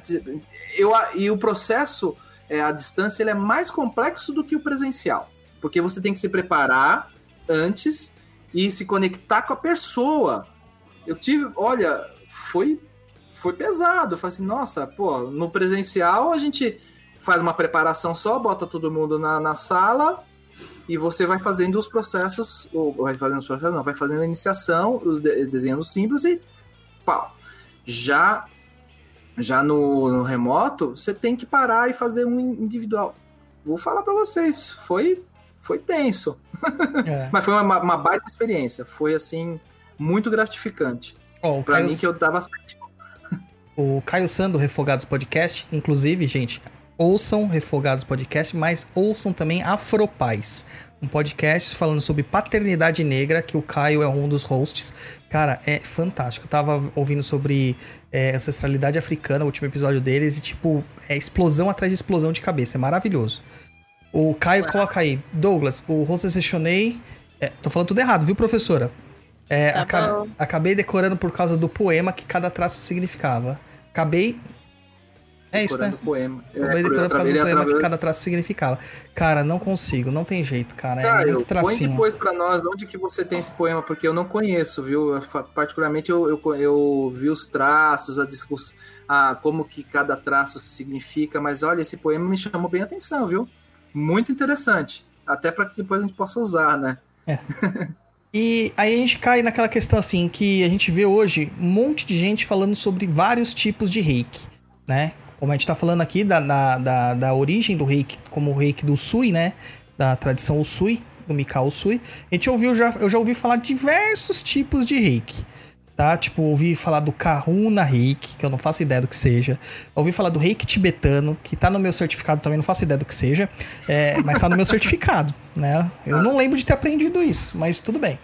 É, já ouvi falar de reiki xamânico e ouvi de um tal de reiki umbandista, que esse eu tenho algumas coisas pra falar. Não, peraí, peraí. Vamos começar pelo reiki umbandista? Vamos começar pelo reiki umbandista. Havia uma pessoa há um tempo, há alguns muitos anos, que estava promulgando aulas de reiki umbandista. E Douglas, como um investigador, foi lá fazer a bendita do negócio. E, cara, realmente, Jesus. ele misturou técnicas de cura com simbologias é, primitivas, né, indígenas, é, e criou um sistema ali baseado no- na ideia dele de cura e deu o nome de reiki. Né? Só que não era bem um reiki umbandista, era um reiki de indígena. Era um reiki, não, era uma- um sistema de cura baseado na pi- pictografia indígena. Nossa, Nunca falou de, Do quê? você falou de xamânico, o Junior Helver perguntou, o que é reiki xamânico? Então, a gente vai chegar lá. Esse tal de reiki umbandista, ele tinha um viés de trazer é, o povo do terreiro pra praticar esse tipo de coisa. E eu sempre falo assim, pra que colocar mais um tipo de, de, de técnica, sendo que ele pode colocar muito bem o reiki. Pela imposição de mãos e afins. Né? E nesse reiki umbandista a gente tem alguns nomes lá, né? Tataci, Araci, Araraci, Jaci, Coaraci, que são os seriam seis símbolos é, liberados pra todo mundo e o sétimo símbolo liberado só pelo mestre. Cara, apliquei isso de todas as formas. Aprendi, fiz o curso e tal, não sei o que. Apliquei isso de todas as formas. Nunca consegui um resultado positivo com esse negócio. Nunca, nunca, nunca. Aí eu, falei, eu ficava me achando uma fraude, né? Porque a galera ficava falando, não, consegui, consegui, consegui Maravilhoso, né? maravilhoso, me achei uma fraude. Aí eu comecei a ver. É, in- inclusive, essa pessoa estava recomendada, a pessoa que estava dando esse reiki, estava recomendada num livro do Otávio Leal, que tem um livro sobre reiki, do, dos caras lá da uma universidade. Né? Então eu achei bem louco. Tá? Mas, mano, é uma mistura de, de cultura e mitologia indígena com outras coisas mais que. Muito louco. Não, tem, não tem- tinha nada a ver com o reiki propriamente dito. né? Essa é a minha louca experiência com esse tal de reiki umbandista. Então, assim, se você vê alguém falando assim, reiki umbandista, foge. Não existe essa porcaria. É cilada, Bina. É cilada. É, mas como eu sempre faço tudo, né? É, é isso aí. Bom, é bom, você tá querendo experiência. Eu vou pro inferno porque eu, que, eu fui curioso, entendeu? Eu quis saber muitas coisas. Ah, você vai pro inferno que você quer saber como é o inferno. É isso que você quer dizer. Não, porque eu quis saber muitas coisas que não eram permitidas. Você vai ver. Eu te encontro lá, japonês, qualquer hora. É, mas que de- todo mundo vai se encontrar no inferno. Quem que vai estar lá no céu passando a mão em coelhinho? É mais legal. Meus amigos vai estar tudo lá no inferno lá. Ó, o símbolo, vou pôr os símbolos aí que eu aprendi, que eu achei aqui, ó. Esses seriam os símbolos. Muito bom, porque eu sou um ótimo design, né? É, mas esses seriam os símbolos. Mano, não faz sentido nenhum. Eu não consegui trabalhar com isso de forma alguma. Mas aí a gente tem, né, o, o- a fala das pessoas aí, que nem o Helva perguntou, o que, que é o reiki xamânico, né? Daí nesse livro do Otávio Leal mesmo, eles falam lá sobre um reiki xamânico, onde que a galera pratica reiki batendo tambor e evocando espri- é, é, espírito de poder. Você sabe alguma coisa desses reiki estranho aí, Obrego? Desses Eu reis vi. Falando de Otávio Leal, vamos pular, vamos pular, pula pra próxima. Cara, o Otávio Leal é muito gente boa, vou falar assim. Eu gosto até dele, porque ele gosta do Osho e tal. Foi um dos pioneiros que trouxe o Osho aí. Mas é assim. É... Puxa, como eu vou explicar, né? Sem... O reiki essencial em si, como eu falei, você tem toda essa, essa linha de você ter o reiki 1, despertar, o transformar, né? E você tem essa vivência. E aí, no meio do caminho, o pessoal começa a inserir é, alguns extras, né? O problema é quando esses extras passam a fazer ser mais importante do que o que o Mikao Sui ensinou. E o Otávio Leal, às vezes, ele teve alguma, alguns dentro do xamânico. Eu não, não entrei a fundo nos, no- nos cursos dele, né? Ele tem até, acho que o Reiki Cristão, se não me engano. Ele tem um livro Tem, interessante tem, é, tem um livro bem coisas. legal dele. É, é, se não me engano, tem reiki tântrico e tal. Não, o livro que ele tem sobre reiki não é ruim, é bom. Não, não é. É bom, é É bom. bom. É, assim, é você, ruim, tem que não. fazer, você tem que fazer uma. Você tem que fazer parar a aresta. Eu eu defendo o reiki mais tradicional, na busca das técnicas, na- na- não na busca, mas no exercício das técnicas tradicionais. Enquanto eu não sair dessas. Enquanto, é, assim, enquanto essas técnicas não forem inseridas na minha, na minha rotina, por que, que eu vou buscar outras coisas? Poxa, se eu, ao iniciar um- uma aplicação de reiki, não iniciar com gachô, reijirô e, e sentir energia, para mim isso é a base do- do- do- de todo o processo de reiki. O gachô, quando a gente concentra, você já está meditando, você está se conectando com a sua energia, você está ali fazendo todo o seu processo. Quando você faz o reijirô, que isso tudo foi o Mikao Sui que ensinou, não tô, não tô inventando nenhuma onda. Você está trazendo, você está você tá dando a intenção, você está buscando, você está se conectando, né? E a partir disso você passa a, fazer, a executar. Aí você pode fazer o que você quiser. Puxa, vou imaginar a luzinha amarela. Né? Mas se permita primeiramente a sentir o fluir da energia. Depois, é, as pessoas parecem que querem muito. Acho que você já deve ter vivenciado uma. Eu gosto de trazer um exemplo muito é do, do, do floral. O pessoal fala assim: puxa, eu preciso tomar um litro disso, não é? Você já É. deve ter ouvido falar. Sim, muitas Isso, Muito. vezes. Na veia. Ai, eu preciso na veia. Fala assim: não, não. Só quatro gotas. Quatro vezes, é, no caso do Florais de Saint Germain, é quatro vezes quatro ao dia. Você pode tomar é, oito de manhã, oito à noite, mas você- só essas gotas. São só... Mas só isso? Só É, isso. É. Só isso. Você não precisa a de mais. que é, quali- é quantidade, cara. Esse que é o grande quantidade. problema. Eu preciso, Ah, eu preciso- de um litro de Yakult. É, vai ficar cagando a noite inteira se tomar, né? Mas tudo bem. Mentira, mentira, isso é lenda. É, Mas Eu você já pode aplicar já- eu já- no Yakult, se você tiver... Eu já tomei mais de oito potinhos de Yakult num dia e não aconteceu nada. Pelo menos comigo, né? Pode ser que com outras pessoas aconteça. É, Comigo, sabe, sei lá, né? É. Mas então, assim, é, quer aprender? Vai buscar o Reiki Usui, vai procurar lá na raiz, né? Não fica colecionando certificado de Reiki porque uma técnica é maior do que a outra. Não vai rolar, Ah. entendeu? Muito. Não vai rolar. É, então procura lá. Meu, Reiki já é uma palavra que já quer dizer energia universal. Daí você fala assim, Reiki tibetano, Reiki xamânico, Reiki karuna, Reiki é, cristão, Reiki assênio. Sabe? Chega. Né? Vamos cortar por aí. Existem outras técnicas de cura que por um processo mercadológico se colocou o nome de Reiki. Mas não é o Reiki original, né? Então, procura a fonte, depois você vai estudar outras técnicas de cura que são legais. Inclusive, né, aí entramos numa técnica que é, é muito dúbia, porque ela é muito conhecida e pouco conhecida ao mesmo tempo. Porque todo mundo que eu já perguntei é, sobre técnicas de cura fala assim: ah, mas o Jorei é parecido com o Reiki. É. Só que você pergunta pra pessoa, mas o que é jorei? Ah, não sei. Você já viu alguém O ministrando? jorei é parecido com passe. É, você já viu alguém É. ministrando jorei? Não. E como que você diz que é parecido com reiki? Né? Então, professora Edileia, você que esteve lá no epicentro da messiânica, conte para nós, o que, que é o jorei? Jorei é uma técnica de imposição de mãos em que você não toca na pessoa e você canaliza a energia divina e você transmite a energia para a pessoa. Você não precisa ter um, um preparo ah, prévio de um procedimento como passe espírita, um, é, o jejum, essas coisas, mas você precisa passar por um processo de iniciação. Para isso, você faz um curso para você aprender e conhecer minimamente sobre essa questão da energia do jorei, como é que para que ele é usado. E, e você é, recebe, passa por um, um- um batismo, que eles chamam batismo de fogo, que é receber a medalha, uma medalha que chama Orikari, que significa luz divina. Essa medalha a gente utiliza e ela fica no nosso plexo solar e ela te habilita para ministrar o jorei.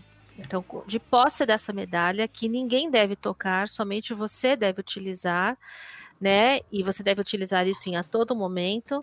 Você está habilitado para ministrar jorei. Né? Eu nunca mostrei, mas eu vou mostrar minha medalha hoje.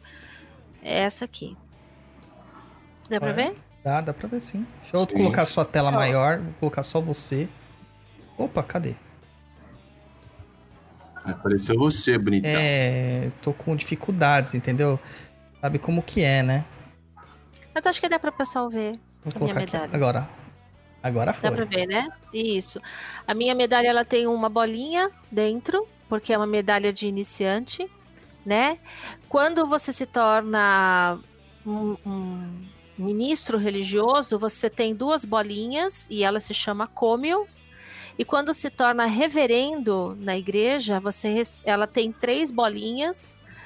é, e aí a, a medalha se chama daicômio. Tá? Very E aí isso significa luz, é, grandiosa luz. É, então o Ricari te capacita a ministrar o alto jorei, a ministrar jorei para outras pessoas. O cômio, né, já está associado com uma, um- uma luz mais intensa, e aí a pessoa pode ministrar jorei em, em outras, né, em outras pessoas, mas é sempre individualmente. Só quando você tem o daicômio é que você pode ministrar jorei para mais pessoas, para grandes pessoas, para um público maior. Então você Aí pode. você Pô, você pode chegar lá na frente da galera, assim, e ministrar num. Tipo, num ministrar estádio. no público. Isso, pode. Que é o que se faz no centro, no, no- no- no- lá no, no solo sagrado, né? Os reverendos ministram para todo mundo. Quando no culto messiânico, né? O, o- o reverendo ou quem tem o daicômio ministra jorei em todas as pessoas. Que Né? coisa incrível. E isso é, é um- na verdade, assim, para se tornar esse, para ter o daicômio e poder ministrar, né, jorei assim para mais pessoas, você precisa realmente ter um, um ter um preparo, ter um tempo aí com o jorei. E tem uma outra coisa, você tem que ter uma experiência com o jorei. Eu sempre conto assim, eu, eu trabalho, trabalhei na messiânica há 13 anos, né? E eu recebi jorei muito tempo e assim, ah, não sei se esse negócio funciona, né? Porque tem um princípio dentro do, lá no processo. Tava com dor de cabeça, recebia jorei, e ah, vamos ver se eu tomava aspirina, né? E pro messiânico não toma remédio, né? Nenhum tipo de remédio. Então o jorei trabalha, o jorei é essa fonte de cura, né? Tá com dor de cabeça, tá com qualquer outra coisa, recebe jorei. E aí, o que que acontece? Eu, aconteceu muito isso. Quando eu tive uma experiência com Jorei de cura, eu falei, não, Jorei funciona mesmo. E aí eu... Tanto é que eu recebi o Ricari e, e uso e pratico o Jorei no meu dia a dia. Né, em mim, nas minhas filhas, nas pessoas aqui que eu entendo, que eu atendo. O Jorei foi criado por, é, por Mokichi Okada, que é o nome secular dele, né? É um japonês Uh, ele cria o, o Jorei a partir de uma experiência própria dele, em que ele entende que é uma bola de luz no ventre dele. E ele diz que dentro de nós, todos nós temos essa bola de luz.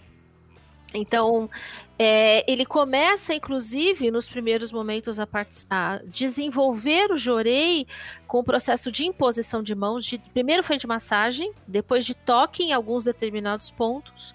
E aí, até por conta de alguns problemas que houveram no japonês, de abuso, de assédio, essas coisas, as, né, o japonês é, não muito receptivo ao toque, ele começou a desenvolver esse processo de, é, né, de distanciamento. E aí o que que acontece? Ele percebeu que quando as pessoas, e, e é uma forma também de, de organizar isso, né? É, quando a pessoa tinha medalha, né? Ela se conecta com a energia uh, do dele. Então, dentro da nós, dentro do, do, do Ohikari, tem uma, um símbolo, que é o símbolo Hikari. Hikari significa luz. O O de Ohikari é, um, é um, uma forma para dizer assim, não é qualquer luz, né? É, significa luz divina. Então, esse O que vem na frente significa isso. Então, dentro dessa medalha tem esse símbolo, né? Que é consagrado dentro da igreja, com o símbolo consagrado dentro do fogo, né? A energia do Oricário é uma energia de fogo, uma energia que vem do sol. E então é, ela tem esse processo de aquecer o nosso corpo e de dissolver as toxinas que estão no nosso corpo, é, toxinas físicas e toxinas espirituais, porque dentro da filosofia messiânica, eles acreditam que todas as doenças se manifestam primeiro no espírito depois no corpo. Quando elas vão para o corpo, o corpo já significa que isso já está consolidado no seu espírito. Então você precisa purificar. O jorei é um processo de purificação, de eliminação das toxinas do nosso corpo. Toxinas que são acumuladas pelas doenças, pelas, pela nossa alimentação, né? Doenças que vêm, às vezes, do, do ambiente externo, pela nossa alimentação ou doenças que vêm a partir daquilo que nós vibramos energeticamente. Então, os nossos pensamentos, os nossos sentimentos acumulam toxinas no nosso corpo. Por isso que o messiânico é muito associado com a questão da alimentação natural e orgânica e não é, utiliza medicamentos. Porque ele acha que está contaminando o seu corpo, maculando o seu corpo. Então, você está com uma dor de barriga, você está com uma dor de barriga, você ministra, eu jurei vai ter diarreia, mas o teu corpo vai ficando cada vez mais limpo. E isso é uma energia que a própria que o Jorei faz, né? Ele aquece, e na verdade, tecnicamente, de acordo com a Universidade de Londres, né, que tem pesquisas, inclusive, falando lá, é, você não precisa saber que você está recebendo o Jorei. Ele funciona independente da pessoa acreditar ou não. Ele simplesmente funciona e ele acelera o nosso metabolismo. Daí vem a minha experiência é, com o Jorei. Quando eu fiquei doente há uns 5, 6 anos atrás, eu fiz três cirurgias em três em, em um mês e, e havia um, um, tempo de, de recuperação do meu corpo para que essa cirurgia pudesse acontecer. Então, teoricamente, entre uma cirurgia e outra, eu levaria um mês. E eu, levaria, eu levei 15 dias. Porque o meu metabolismo foi acelerado em função de receber jorei todos os dias e receber com uma certa frequência. E, além de tudo, a partir da, da né, do, do meu processo físico que eu tive com o jorei, que eu tive, fiz um enxerto no braço e tudo, o Jorei a, permitiu que, na verdade, o meu corpo não só recebesse o enxerto, mas eu tivesse 100% de pega do enxerto. E o médico falou: Olha, eu não sei o que você está fazendo, mas você continua fazendo porque está dando certo.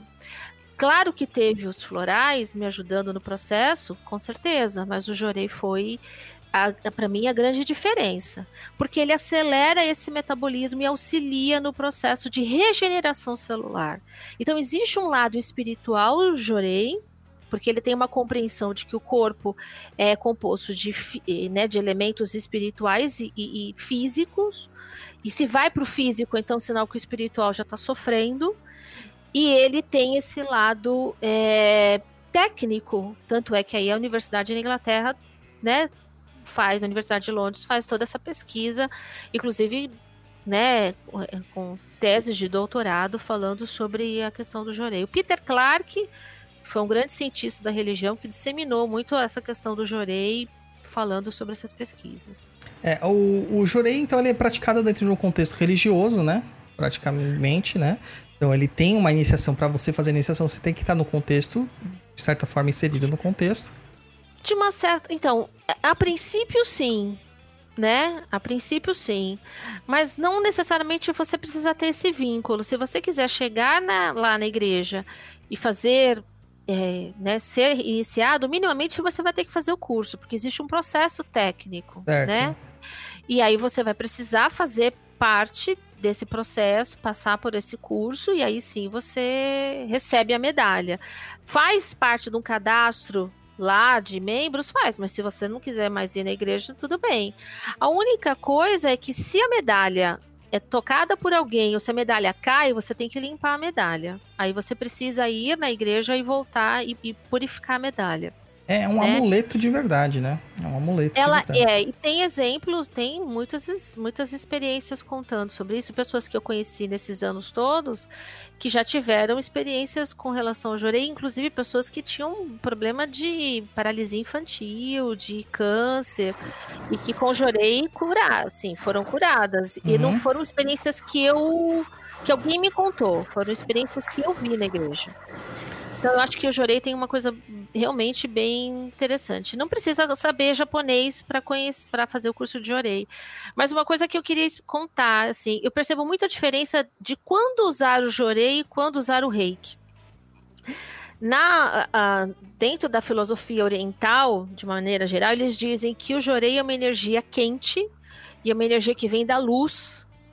E o Reiki é, né, o Reiki, na verdade, né, Reiki vem da energia é, da lua. Então, em alguns momentos você precisa usar o, o reiki, e em alguns momentos você usa o jorei. Por exemplo, se tem uma pessoa está com pedra no rim, você vai ministrar o reiki. Por quê? Porque ele vai dissolver as- aquelas toxinas, dissolver a pedra. Porque a pedra no rim nada mais é do que a energia que está consolidada ali. Então você vai. é, você vai e- e passa por essa questão de dissolver essas pedras, essas toxinas, e aí isso é naturalmente eliminado do corpo da pessoa. A Márcia Sandrini fala assim, professora, se for abraçada, influencia na medalha e precisa ser limpa? Porque afinal é um contato de frente. Se for abraçada, então não, não sei exatamente, Márcia, o que você tá, né, o que você tá querendo dizer, mas por exemplo, do Só- contato. É, então, mas por exemplo, se você for fazer sexo e o seu parceiro não tiver a medalha, você pode continuar com a sua medalha e ele pode tocar e não tem problema. Tá? Ah, entendi. Então isso não, até inclusive é muito aconselhado que você fique com a medalha, né? Por uma questão espiritual, principalmente, de proteção espiritual. Porque É. o seu corpo fica mais preservado. Eu, inclusive, não tiro a medalha no terreiro. Eu não tiro. Eu uso a medalha no terreiro. A Equilíbrio Terapias fala, therapies, né? Fala, se tudo é energia e para que algo verdadeiramente funcione ou não, o mais importante é crer. E aí eu pergunto, até que ponto o fato de não crer na veracidade do reiki umbandista criou essa situação? Continua. Não conheço a técnica nem de quem se trata, não defendo nem ataco. Questiono até que ponto a crença que era banha de cobra não influenciou a experiência. Então, aí eu vou dizer da minha experiência. Quando eu fiz, eu não duvidava da técnica, até porque eu estava indo para conhecer a técnica. Só que assim, no Reiki Usui, e como a professora falou agora, no Jorei, em outras terapias, por exemplo, o benzimento, é, você não precisa acreditar que aquilo funcione para funcionar, ele funciona. Entendeu? Você não precisa acreditar. Então ela vai funcionar. No caso do Reiki Umbandista, eu acredito.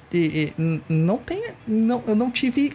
é, retornos das pessoas com quem eu tratei. Porque eu não vou falando assim, vamos aqui agora, só vou aplicar esse tipo de técnica. Não, eu faço experiências mesmo. Quem, sa- quem me conhece sabe que eu sou meio louco. Eu faço grupos de, de pesquisa, uso as pessoas como cobaia, entendeu? É muito bom Mas isso. tá, né?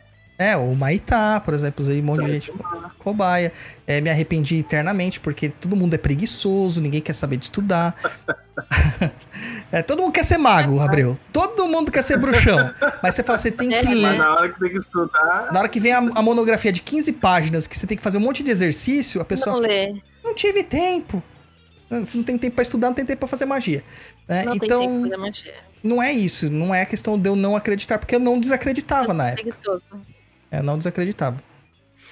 É, alguém perguntou aqui se o- a igreja messiânica é reconhecida como igreja, né? Uhum.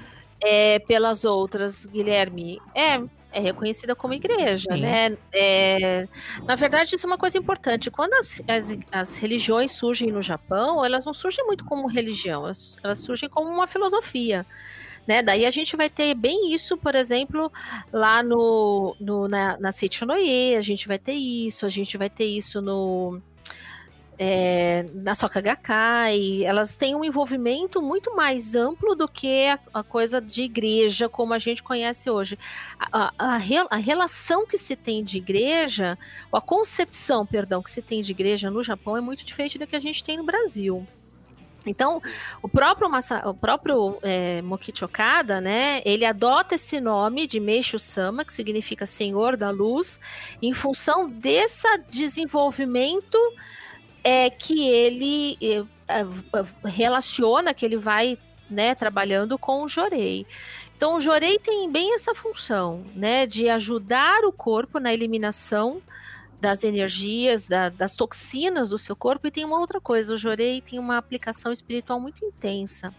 Tanto é que, assim, qual é a técnica, né? Geralmente a gente ministra Jorei, em- geralmente por volta de 15 minutos. Quando você vai no Jorei Center, a técnica, né, é essa, 15 minutos. Então você ministra alguns minutos na frente, você começa lá, primeiro você tem um procedimento, né? Antes você faz uma reverência, pede permissão, pede para servir como um instrumento e como canalização, pede a Meshu-sama, né, que é o Senhor da Luz, quem desenvolve a técnica, para que ele te acompanhe naquele momento, te instrua e pede principalmente permissão para os antepassados daquela pessoa para ministrar jorei nela. Pedindo para que ela receba a luz, porque não é somente aquela pessoa que recebe a luz. Todos os seus ancestrais vão receber. Então você vai, geralmente ministra jorei por uns 5 minutos na frente. E o mais importante é ministrar jorei nas costas. Por quê? Porque segundo a cultura japonesa de maneira geral, todos os nossos antepassados estão nas costas, principalmente nessa parte aqui de cima, né? É, então, você, quando alguém está com algum problema de ordem espiritual, você pode até ministrar só um pouquinho na frente e depois você ministra principalmente nas costas. E aí vem uma outra coisa. Muitas vezes as pessoas incorporam. Incorporam espíritos obsessores, sofredores. Mas isso na né? igreja mesmo, professora? Na igreja mesmo. Na igreja Que mesmo. da hora. Principalmente na Que da época, hora. principalmente na época do- dos de finados, as pessoas incorporam e em massa. Né? Porque é eles acreditam que naquela época os espíritos sofredores vêm para receber a energia, para receber essa luz e são encaminhados. Então, naquele momento é feito o encaminhamento desses espíritos também, principalmente quando você ministra nas costas, né? E aí você ministra nas costas, geralmente fica mais tempo, depois você volta para frente só para finalizar e agradecer. É, então, isso é uma coisa muito importante. Outra coisa que a gente faz quando a gente está ministrando Jorei é fazer a prática do Sonen, que é essa prática de pedir para que todos os antepassados daquela pessoa recebam a energia de luz e possam ser acolhidas e serem encaminhadas, né, para essa elevação, para esse é, para a evolução da vida delas, né? Então, porque se acreditam muito nisso, e eles falam que nós somos a soma dos nossos antepassados, espiritualmente principalmente. Então, nós trazemos doenças que são transmitidas não somente de, por questões físicas, mas por questões espirituais também. Então, por isso, ele. O Jorei também tem essa atuação. Eu tava querendo achar uma imagem aqui, mas eu só achei uma imagem com um negócio escrito de um filme japonês. Vou pôr aqui na tela. O motivo de se aplicar Jorei nas costas. Aí, ó. Esse é o motivo. Tá? Putz, como que é o nome desse filme aí que o cara tira a foto e aparece? Esse é o motivo. Sabe aquele peso nas costas? É isso, gente, que vocês estão carregando. Tá? Sabe aquela pessoa que tem 60 Exu aí, ó? Estão 60 montado em uma pirâmide humana nas suas costas. É isso. Então, é isso aí. É... Então, poxa, eu acreditava que o Jorei você tinha que meio que fazer parte da messiânica, mas se você pode aprender sem ser messiânico, é uma ferramenta maravilhosa. É. Aí. É uma Pode. ferramenta. É uma Você que, ferramenta. você que gosta dessas coisas já tá, trata de aprender, Douglas. É uma ferramenta muito Tá boa. Ju. medalhinha pra você. É. Cara, eu, eu gosto de aprender tanta coisa, cara. Só não tenho tempo pra aprender tudo que eu quero. O que que você faz Não. da meia-noite às seis? Na verdade, assim, eu tenho as aulas, eu tenho as aulas, eu tenho o curso. Fica acordado, insônia. Né? E, e eu acho que assim, vale realmente muito a pena a questão do, do, do Jorei. É, a única crítica que eu tenho com relação ao Jorei é que houve um tempo que a igreja tinha um valor tabelado para você fazer como gratidão para é, ter a medalha. Né? E isso foi uma- um tempo da gestão da igreja no Brasil. Hoje essa gestão parece que mudou isso e você faz uma gratidão pelo curso, você faz uma gratidão por receber a medalha, né? Então você tem isso. Tem alguns cuidados que a gente tem que ter com a medalha, como de, por exemplo, você tem um- uma caixinha que você guarda, não pedir para a pessoa colocar a mão. Eu uso geralmente um cordão de silicone, mas pede para que a corrente que você utilize seja uma corrente virgem, você use só para isso. Então tem alguns cuidados. Eu acho que até uma forma respeitosa que você tem por esse veículo, né, por esse elemento. E eu acho isso, isso- eu acho isso muito importante, né? Da mesma forma como você tem o respeito pelo reiki, respeito pelo passe, acho que é importante que você tenha esse respeito pelo jorei, né? É, então, ele, tá- e outro ponto, a gente não, não usa da nossa energia. Quando a gente ministra o jorei, a gente só canaliza, mas a gente recebe jorei também. Então, quais são as consequências de receber jorei? Você pode, por exemplo, você recebe jorei está com dor de cabeça. Dor de cabeça vai aumentar, depois ela diminui. Tem gente que às vezes na hora já passa a dor de cabeça. Tem gente que tá com dor de barriga ou tá com, né, com algum processo, vai eliminar mais depois passa. Tá com algum cólica menstrual, vai aumentar, depois limpa. Então, ele tem alguns efeitos colaterais nesse sentido, mas é sempre com esse sentimento, com esse processo de limpeza e purificação. A purificação é uma coisa muito importante, né? ah, dentro da cultura japonesa de maneira geral. Muito bom, muito legal. Coisas que a gente não tem conhecimentos. É... Porque não é. É aquilo que eu falei, o Jorei ele é muito falado e pouco falado, né? Todo mundo fala o nome Jorei, mas ninguém se preocupa em saber o que é o Jorei, né? É, Muito legal. Tem uma, uma- o Antônio está perguntando que a meditação Shinsokan tem uma atuação semelhante ao Jorei? Não. A meditação Shinsokan é uma meditação de contemplação. O Jorei é outra coisa. Tá? Jorei é uma técnica de, de transmitir a luz. A meditação Shinsokan é meditação de contemplação para você levar o seu espírito. São coisas diferentes. Aí ele falou, na Seichonaí eles carregam a mini sutra como amuleto. Tem semelhança com a medalha? Não tem, porque na verdade a medalha ela te protege, te habilita para ministrar o jorei. A, a mini sutra que se usa na, na messiânica, na, na é outra função. Ela é só amuleto, como as pessoas que usam uma cruz, essas coisas. Não tem, não tem nada a ver nesse sentido, tá? Muito bom. E você sabe uma coisa que perguntaram muito quando a gente colocou lá mediunidade de cura? E eu coloquei um subtítulo, né? Passe, reiki e jorei. Porque não cabe, né? É muito título pra você ficar colocando todas as técnicas que a gente encontra, né?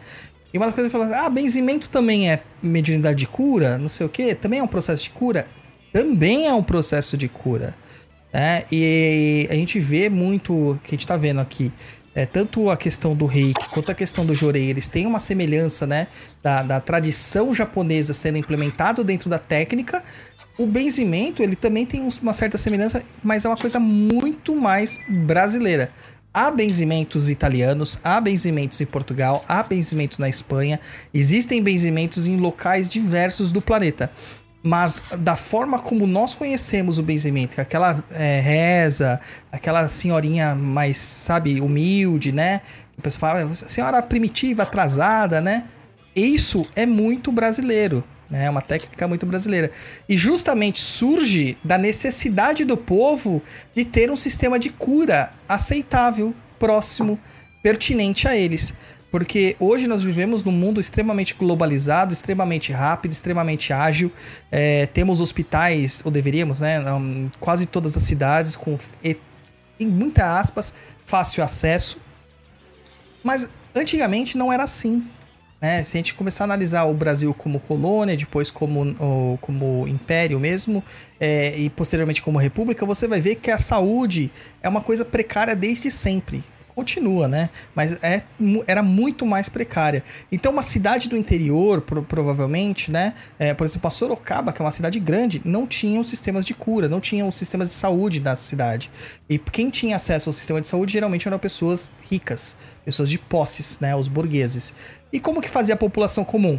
Rezadeira, raizeiro, benzedora. Né? As benzedeiras que faziam o trabalho de cura. E o interessante de, da, da, da técnica da, da benzimento é que você alinha é, um processo de, de fé, por causa da reza, com um processo de doação de energia. E onde o benzedor ele também se torna um canal da energia a qual ele está canalizando, que ele está chamando, né, que ele está pedindo para vir. Que, que muitas pessoas falam assim: ah, mas é o benzedor que tem o poder? Não, não é o benzedor. Muitas vezes ele fala assim: em nome de Deus, em nome da Virgem Maria, eu te curo, eu te cruzo, eu te peço para que seja retirada toda a praga, toda a maldição do seu caminho. Ele está pedindo para uma força externa e sendo o canalizador dessa força, e aí por meio disto ele consegue fazer os efeitos de cura que eles são locais, é, necessários. Só que com um contexto. Geralmente o benzimento ele é focado na cura material. É um processo diferente do reiki e também do jorei, pelo que eu entendi, que parte do pressuposto da energia é, do corpo energético para depois manifestar no corpo físico. Né? No benzimento, nós focamos diretamente no duplo etéreo e no corpo material. Então a cura, ela é mais material mesmo, né? Que é uma outra coisinha aí que a gente tem. E a gente tem umas técnicas malucas. Malucas que eu digo assim, que são é, muito estranhas, né? Pra gente ver.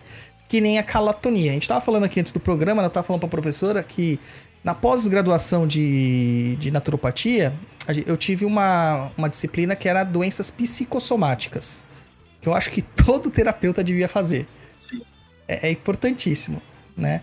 Hum, é, muitas das nossas doenças, elas não são doenças físicas, propriamente ditas. Exatamente. Elas são criadas pela nossa mente e elas somatizam, ou seja, elas se materializam. Então, quando a gente começa a perce- ter essa percepção, a gente entende porque muitas coisas no terreiro são curadas. Quando você resolve problemas é, de ordem mental da pessoa, organização mental da pessoa, né? Mas uma dessas técnicas maravilhosas que eu tive lá a chance de presenciar se chama calatonia. Eu não sei se algum de vocês teve contato com essa técnica, né? Mas é uma técnica assim fantástica e super recente, cara. Super recente. Quem criou ela foi um, um, um- médico húngaro chamado Petó Sandor. Né? Não sei se eu falei certo o nome dele em húngaro, né? Porque afinal não sei falar nem português direito, imagina húngaro, né? Eu acho que nem o húngaro sabe falar húngaro direito, porque é muito difícil, né? Então, ele é um médico húngaro que era radicado no Brasil. Ele veio para o Brasil em 1949. E ele desenvolveu essa técnica de calatonia baseando-se na regulação de tônus. E ele promovia, por meio disso, é, equilíbrios físicos e psíquicos. Mas, gente, vocês sabem o que é calatonia? É tocar em alguém. Eu imagino que essa época de pandemia que nós estamos vivendo, de que a gente tá todo mundo Nossa. isolado, Ah, o que tem de gente querendo um abraço, o que tem de gente querendo um cafuné, é pra gente ver como que faz falta o toque, né? É como ele faz falta. E ele, ele identificou alguns pontos chaves no corpo onde que a gente poderia, por meio dos sistemas nervosos que a gente encontra nesse corpo, muito parecido com as, os microsistemas da acupuntura, os microsistemas né, é, podais, é, microsistemas crânicos, é, tem vários tipos de sistema, né? No crânio, nos pés, nas mãos, em vários outros, na orelha, tem vários locais. Bioenergia também, bioenergética também. Bioenergético também. Ele, ele conseguiu entender como que se trabalhava esses pontos. Então, às vezes, a- o toque que ele fazia era um toque sutil, não era apertão, não é duin, não é shiatsu, né? O duin e o shiatsu. Ó, então alguém tocando alguma coisa aí. Luiz, É, mano. você, quer saber, você quer saber o nome? É isso aqui, ó. Petu Sándor. É isso aí, Peto Shandor. É, deve ser isso. É, o- os toques eram muito sensíveis. Não é um toque tipo do Yin e o Shiatsu que você aperta mesmo pra doer, né? O toque que você faz na calatonia é simplesmente segurar, né? Quem tá vendo no vídeo aí, tá vendo? Ó, você vai fazer isso aqui. e segurar o dedo da pessoa. No caso, o dedo do pé, o dedo da mão, algumas partes do corpo. E eu não acreditava no efeito que isso ia ter. Mas é uma pergunta para você. Pode falar. Você é um cara todo espiritualizado, todo macumbado, todo pá. Você vai Mas desacreditar cê- numa, num- numa parte de outra pessoa? Por quê? Cara, ser espiritualizado Foi não quer dizer que eu prática. sou louco, que eu aceito qualquer coisa. Eu sou cético. Não. Peraí. Uma coisa é você achar, tipo assim, a loucura, o cara fazer um negócio mirabolante, você falar, mano, esse maluco aí tá viajando. É outro, o cara. Maluco, tem o cara pega no seu tem dedinho do pé, prova. segura o seu dedinho do pé como se ele estivesse segurando uma azeitona. Tenho Entendeu? arrepios com isso. Então, mas isso faz um, um- Você sente energia andando pelo corpo, é uma coisa impressionante. E eu, assim, eu sou cético japonês, sou cético, então eu me propus a ser o modelo da aula. Eu deitei na maca. Nossa. E vou lá deitar na maca. e Porque a- cobaia não, né? Cobaia morre no final, né? É, exatamente. E as mãos passando por todo o meu corpo de uma forma bem desejável, mas. a gente tava lá e os toques começaram nos pés, né, em algumas outras regiões da cabeça. E atrás da cabeça, bem aqui no- na parte occipital mesmo. Tem Cara, relação com Tantra? não, não tem, cara, não tem. Mas foi uma coisa maravilhosa. Eu entrei num Foi- processo de- de Foi É, transcendental para foi, você. Foi. Eu entrei num processo de relaxamento tão profundo e eu sentia é, como se fossem correntes elétricas passando pelo meu corpo. Quem já fez terapia com, com, com choque, né? É, em fisioterapia, sabe como que é. Você sentir aquela corrente passando, né? Uhum, É como eu tenho dois joelhos ferrados, eu fiz muito isso. Era muito parecida a sensação, só que não tinha nada ligando a uma corrente elétrica a não ser as pessoas que estavam fazendo a calatonia. Sabe? E é muito legal. Tem até uma, uma página falando sobre eles que é calatonia.org. Né? Eu vou deixar lá no post depois para as pessoas que quiserem saber. É fantástico, fantástico. E também a gente tem umas outras técnicas que a professora pode falar até melhor pra gente, porque ela pratica né, essas técnicas, e que são é, técnicas novas da nova era, por assim dizer, porque são novas realmente. é, não na sua- no seu desenvolvimento, mas na sua aplicação e na sua, na sua popularidade. Por exemplo, o Theta Healing. O que, que é, É. Theta Healing, professora?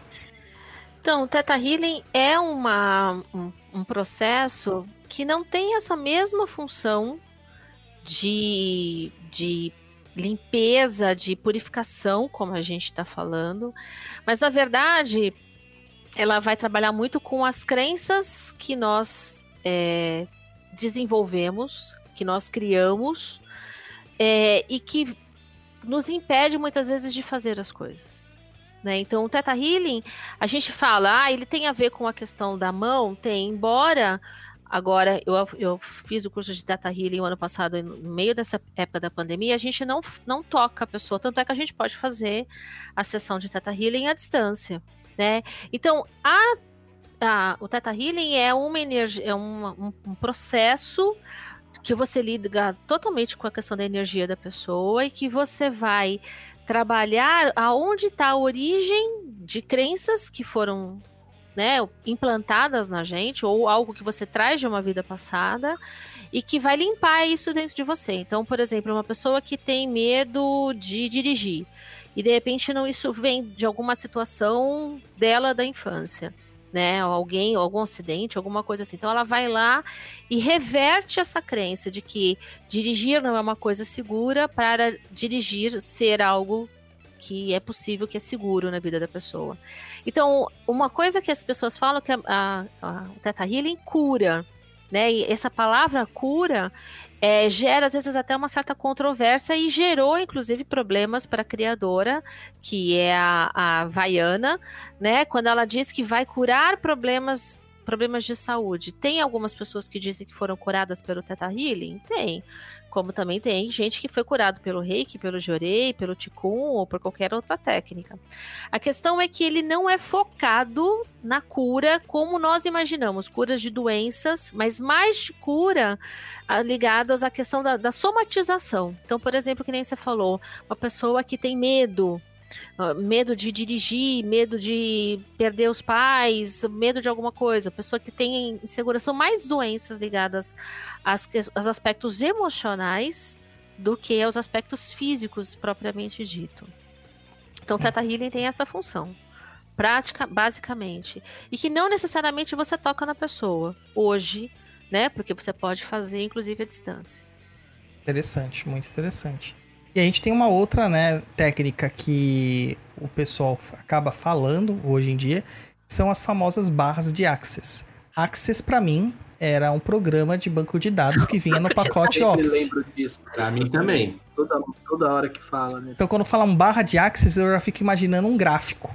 Essa é a verdade. Um banco de É. dados. Então, o- as barras de Access, ela já tem, é, na verdade, o toque. Você tem pontos na cabeça da pessoa, principalmente na cabeça, mas a gente também toca a sola dos pés e a mão da pessoa. O toque é, um, é quase como a digitopultura, sabe? A, a gente toca assim, levemente, faz uma leve pressão. Se chama barras porque ele diz que o nosso corpo todo tá, reli- né, tá correlacionado, tá ligado. É, ele, se, ele se interliga totalmente, então a pessoa fica deitada na maca e você vai tocar os pontos da cabeça dela e são pontos, são grupos, né, de pontos e durante o tempo que você tá tocando isso, esses pontos da cabeça da pessoa, você tá pedindo para limpar, você tá limpando todas aquelas crenças que ela tem, que ela herda de pessoas, de familiares ou dela mesmo que ela construiu ao longo de toda uma vida e você limpa e você neutraliza. Então o objetivo principalmente é esse. Então tem pontos, por exemplo, para insônia, para medo, para dor, para sexualidade, para crenças que você tem com relação ao dinheiro, ao trabalho. Então tem vários aspectos. Dentro do Axas, você tem esse procedimento, que é o procedimento do toque, e tem o que a gente chama de procedimentos verbais. Também está associado com isso. Na verdade, Axas se tornou uma marca, né? Porque dentro do Axas você vai ter outros procedimentos, como por exemplo a MTVSS, que está associado com o sistema imunológico. Então, as pessoas procuraram muito o MTVSS nessa época para é, trabalhar, principalmente, é, fortalecer o sistema imunológico e promover a cura. Um outro procedimento que é o RIPEDS, que ele diz que todas as nossas células têm memória, memória de dor. Então, essas memórias ficam acumuladas. Então, você retira essas energias e você reenergiza, dizendo assim: olha, você não precisa sofrer mais. Você não precisa ficar mais nesse, nesse esgotamento, você consegue neutralizar isso, né? Então são outras técnicas, tem outros procedimentos dentro do Axis aí, você tem outras técnicas. É, é só uma coisa que eu queria fazer uma ressalva, né? Tem gente que adora ter vários certificados, encher na parede e não aplica técnica nenhuma. É assim. Então, assim, o que, que é essa a pergunta? O que, que adianta você saber de tudo isso e você não aplicar? Eu conheço reiki, fiz curso de reiki e eu quase não uso reiki. Então, eu acho que é interessante você entender quais técnicas você tem mais afinidade e quais técnicas fazem sentido para você. Né? Eu digo, a partir do momento que eu tive uma experiência orgânica, pessoal, com o Jorei, para mim o Jorei é algo fantástico. E agora, né, o, o Teta Healing, o, o, o Axas, então não adianta fazer mil cursos e você não ter, não interiorizar esse conhecimento. Todas essas técnicas são importantes de você realmente experimentar, porque é uma coisa muito, muito importante que a gente tem dentro da cultura oriental. Você precisa transformar o, o, o, o, né, o conhecimento de, de livro, de obter, em sabedoria. E sabedoria Sim. é uma coisa que você adquire com a experiência. Por isso que nesses processos, que nem né, o Abreu falou do reiki, você tem aí 21 dias disso, porque na verdade você precisa ter um momento de experiência com essas técnicas. Então, não tenta avançar de monte. Transforma aquilo numa experiência para tua vida, tem que fazer sentido para tua vida. O... Senão não adianta. Ô, Stribel, deixa eu falar um negocinho pro Stribel aqui que tá ouvindo a gente, nosso Jesus do Umbral. Stribel, cancela agora essas cinco, essas cinco matrículas que você estava fazendo. Teta Healing, barra de Access, reiki, jorrei e dança de salão. Cancela agora. Agora. Cancela, cancela, Mas cancela. olha, isso que você tá falando é assim, é, é pelo fato de trabalhar com os cursos, quantas e quantas pessoas buscam o Sapienza em busca de certificado, em busca de horas, porque ele quer comprovar a hora junto um- a É. uma instituição. um órgão, né? a um órgão. Não, mas eu preciso ter, porque eu preciso ser reconhecido. Você vai ser reconhecido quando você experienciar e você treinar. E eu também falo isso também no curso, eu falo assim, gente, faça. Ah, mas é certo fazer, eu posso fazer dessa forma? Faça. Experiencie, teste. O, o, o- a radiestesia vai Se muito nessa linha. Faça, faça, faça, experimente, experiencie. Depois você parte, aí você vai linkando os outros ensinamentos, aí você puxa a barra, você É, puxa a teta. Isso. É porque tem coisas que são convergentes, né, Abreu? Tem coisas que se conversam, né? Tipo, sim. o próprio reiki. A estrutura do reiki. O com a reiki eu estru... jurei. a estrutura É. deles são parecidas. Agora, você nossa. pega a radiestesia, a radiestesia, eu acho que ela é chave pra tudo. Tanto que no Uhum. nosso curso lá de chakras, eu, eu me baseio muito nos princípios radiestésicos pra fazer diagnóstico. Porque eu acho que a radiestesia ela é um sistema muito bom pra tudo. Pra você Pouco diagnosticar estudado. tudo. Entendeu? É, então. Eu já uso, pouco. eu já uso tarô. É, outra... Ah. E na- no sistema de cura que eu gosto de trabalhar, eu uso muito a radiestesia para identificar as questões, e o sistema de cura que Isso eu gosto mesmo. de trabalhar é o benzimento, que é é a parte que eu tenho mais facilidade. É uma questão de Exato. afinidade. Afinidade. É porque é, minha- é, na- é minha alma macumbeira, sabe? É minha alma Mas olha, você pode, através da radiestesia, identificar e colocar através de gráficos radiônicos. Você pode fazer uma macumbinha também, Sr. Douglas. No Sim. turbilhão, né? Então dá pra fazer umas Cara, coisas eu, eu legais. até cheguei a ver umas questões assim. A gente vai deixar esse programa de radiestesia. Mas eu vi umas questões Vamos. assim que até associando. A pessoa associava os gráficos de, de radiestesia, de radiônica, junto com as cartas de tarô, pela simbologia que as cartas Sim. tinham. E aí ele ainda colocava numa, num processo gráfico é, os florais de Bach para irradiarem a energia que aquela carta tinha. É Pra trazer pra pessoa. Meu, é uma loucura, E né? eu acrescento os cristais. É, dá, dar. dá Tem coisas fazer que tem convergências, mas não adianta ser o louco do New Age querendo fazer todos os cursos e não fazer você nada. não sabe e se você não testa com você. É, é o princípio para mim básico. É da mesma forma como a gente vê da terapia floral, faz primeiro floral para você, o reiki aplica primeiro em você. É, você tem que fazer em você primeiro. Você tem que ser a, melhor- a primeira cobaia. Como é que você Sim. quer fazer no outro uma coisa que você não experimentou? O Maia morre no Exato. final. Exato. E uma coisa que me chama muita atenção nas barras de Access, ô, professora, né, além de ser do pacote Office, o primeiro banco de dados que eu usei para programar, é, na minha época de, na minha época de, de programador, de garoto de programa, é, é que ele tem muita similaridade nos pontos que a gente utiliza, pelo menos ao redor das cabeças que eu percebi, com os pontos e as zonas dos meridianos da medicina chinesa na craniopuntura. Com certeza. A, a forma de, de, ativi- de ativação é diferente, mas é, a gente vê como que o ser humano é um sistema energético tão complexo, tão complexo, que uma questão totalmente abstrata e não orgânica, que é o dinheiro, é impactada pela ne- energia de um ponto de- do mau fluxo Exato. do Ti. O dinheiro, gente, é impactado pelo mau fluxo do Ti. Entendeu? E baseado, muitas vezes, num pensamento discordante que você tem, é um conflito mental. ao- Isso. E aí, essa questão da- do dinheiro, é, a gente percebe que tem muitas crenças associadas ao dinheiro. Tanto é que tem um ponto que a gente trabalha exatamente com relação ao dinheiro. No Access e Teta Healing, a gente tem processos especi- especificamente para isso. Ligado ao dinheiro também. Tem que, tem que desfazer. A gente precisa de mais um programa sobre crenças do dinheiro. É importante. Crenças Crenças limitantes. limitantes. Ah, e aí. Não é- falam muito, não sabem nem às vezes que estão falando, né? Não. De, de passagem, né? Não, tem um monte de gente aí que fala dinheiro, prosperidade, prosperidade liberação do- da prosperidade e não faz ideia do que, que tá acontecendo. E não sabe o que tá falando. É. Você sabe uma coisa que eu aprendi na, na messiânica sobre a questão de espírito do dinheiro? Como trabalhar o espírito do dinheiro? É, e uma coisa que isso é muito interessante dentro das culturas orientais, né? A, questão, ele fala que o dinheiro tem um espírito.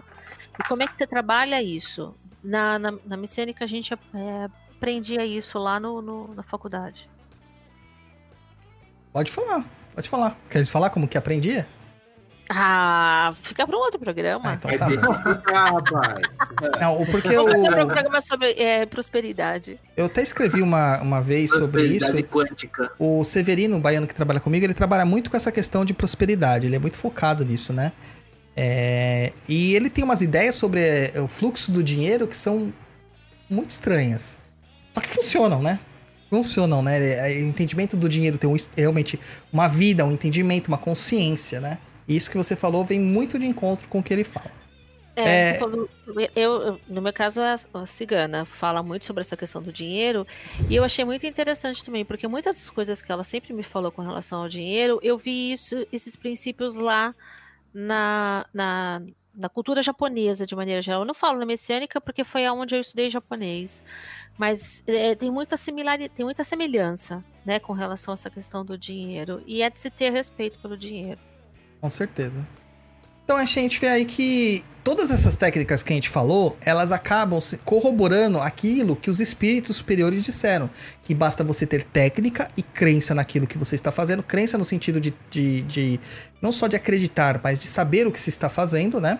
É que você consegue, por meio de doação energética, ajudar outras pessoas. Você vai ter a crença, você vai se conectar às fontes primais de energia estão disponíveis no universo todo, porque tudo é energia, e a partir daí você consegue fazer as aplicações como elas precisam.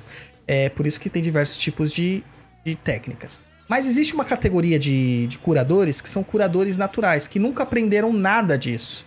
E que só deles encostarem a mão em alguém, ela, eles promovem curas, né? Como é o caso do bendito de um tal de Jesus Cristo. Né? Esse tal de Jesus Cristo que tá causando polêmica há 2020 anos aí, ele é um desses curadores naturais. E não só ele, existem diversos mais é, anônimos aí, né? Menos famosos, Sim. que também fazem isso em diversos tipos de culturas. É, grande parte deles são pajés, são líderes religiosos, são curadores xamânicos e que não têm nomes marcados na história. E esses médios naturais, eles trazem dentro da sua concepção energética uma quantidade maior daquilo que nós chamamos de ectoplasma, que é energia de doação. Por isso que eles doam e não ficam cansados ou esgotados. Além de que intuitivamente eles sentem como eles conseguem é, reestabelecer a sua energia e recuperar sua energia. Eu digo isso para fazer um preâmbulo sobre os perigos de fazer uma doação energética simplesmente sem a técnica, né? Acreditando-se que é um médium de cura natural. Existem, mas é difícil de você encontrar. Então, mesmo que você for um médium de cura natural, faça alguma técnica para recuperar sua energia. Vejo muito isso no terreiro, é, principalmente com os médios de transporte, que não são médios de cura, mas sofrem do mesmo problema de doação de, de energia. A maior parte deles não tem da sua dirigência espiritual um, um direcionamento sobre como fazer para recuperar a energia que eles doaram no trabalho de descarrego ou no trabalho de transporte.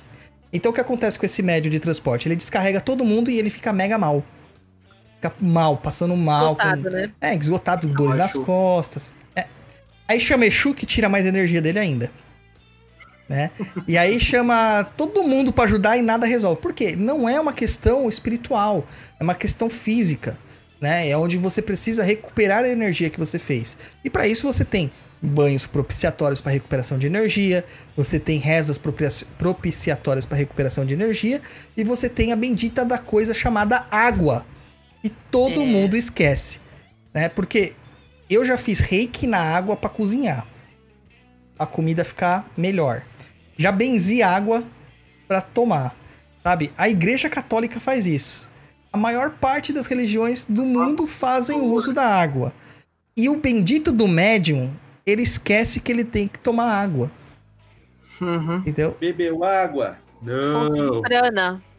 que é a energia prânica, né? Que é o todo. É. Eu falo, o pessoal fala um monte de, de, de palavra por aí e nem sabe o que eles estão falando. É. né? Eu ouvi uma vez uma pessoa falar que ela estava fazendo rep- re- é, reparação prânica dentro do apartamento. Eu falei assim, minha filha, se você não sai no sol, não tem prana. Se você não se expõe à vitamina D, não tem prana. Não bebe água. Se você não bebe água, não se alimenta de vegetais saudáveis, não tem prana. Não adianta, né? Tá certo que minha oferenda é um Big Mac com fritas e Coca-Cola, tá? Mas tem que ter também o lado mais é, natural para você recuperar essa energia. É, então, ao- aviso aos navegantes: façam os trabalhos de recuperação de energia, né? E eu vou até lançar um Senta aqui lá vem a macumba agora especial, porque eu nem tinha planejado isso. Mas vou lançar aqui só por causa dessa questão do de dar passar técnicas de recuperação de energia pra galera. Precisa.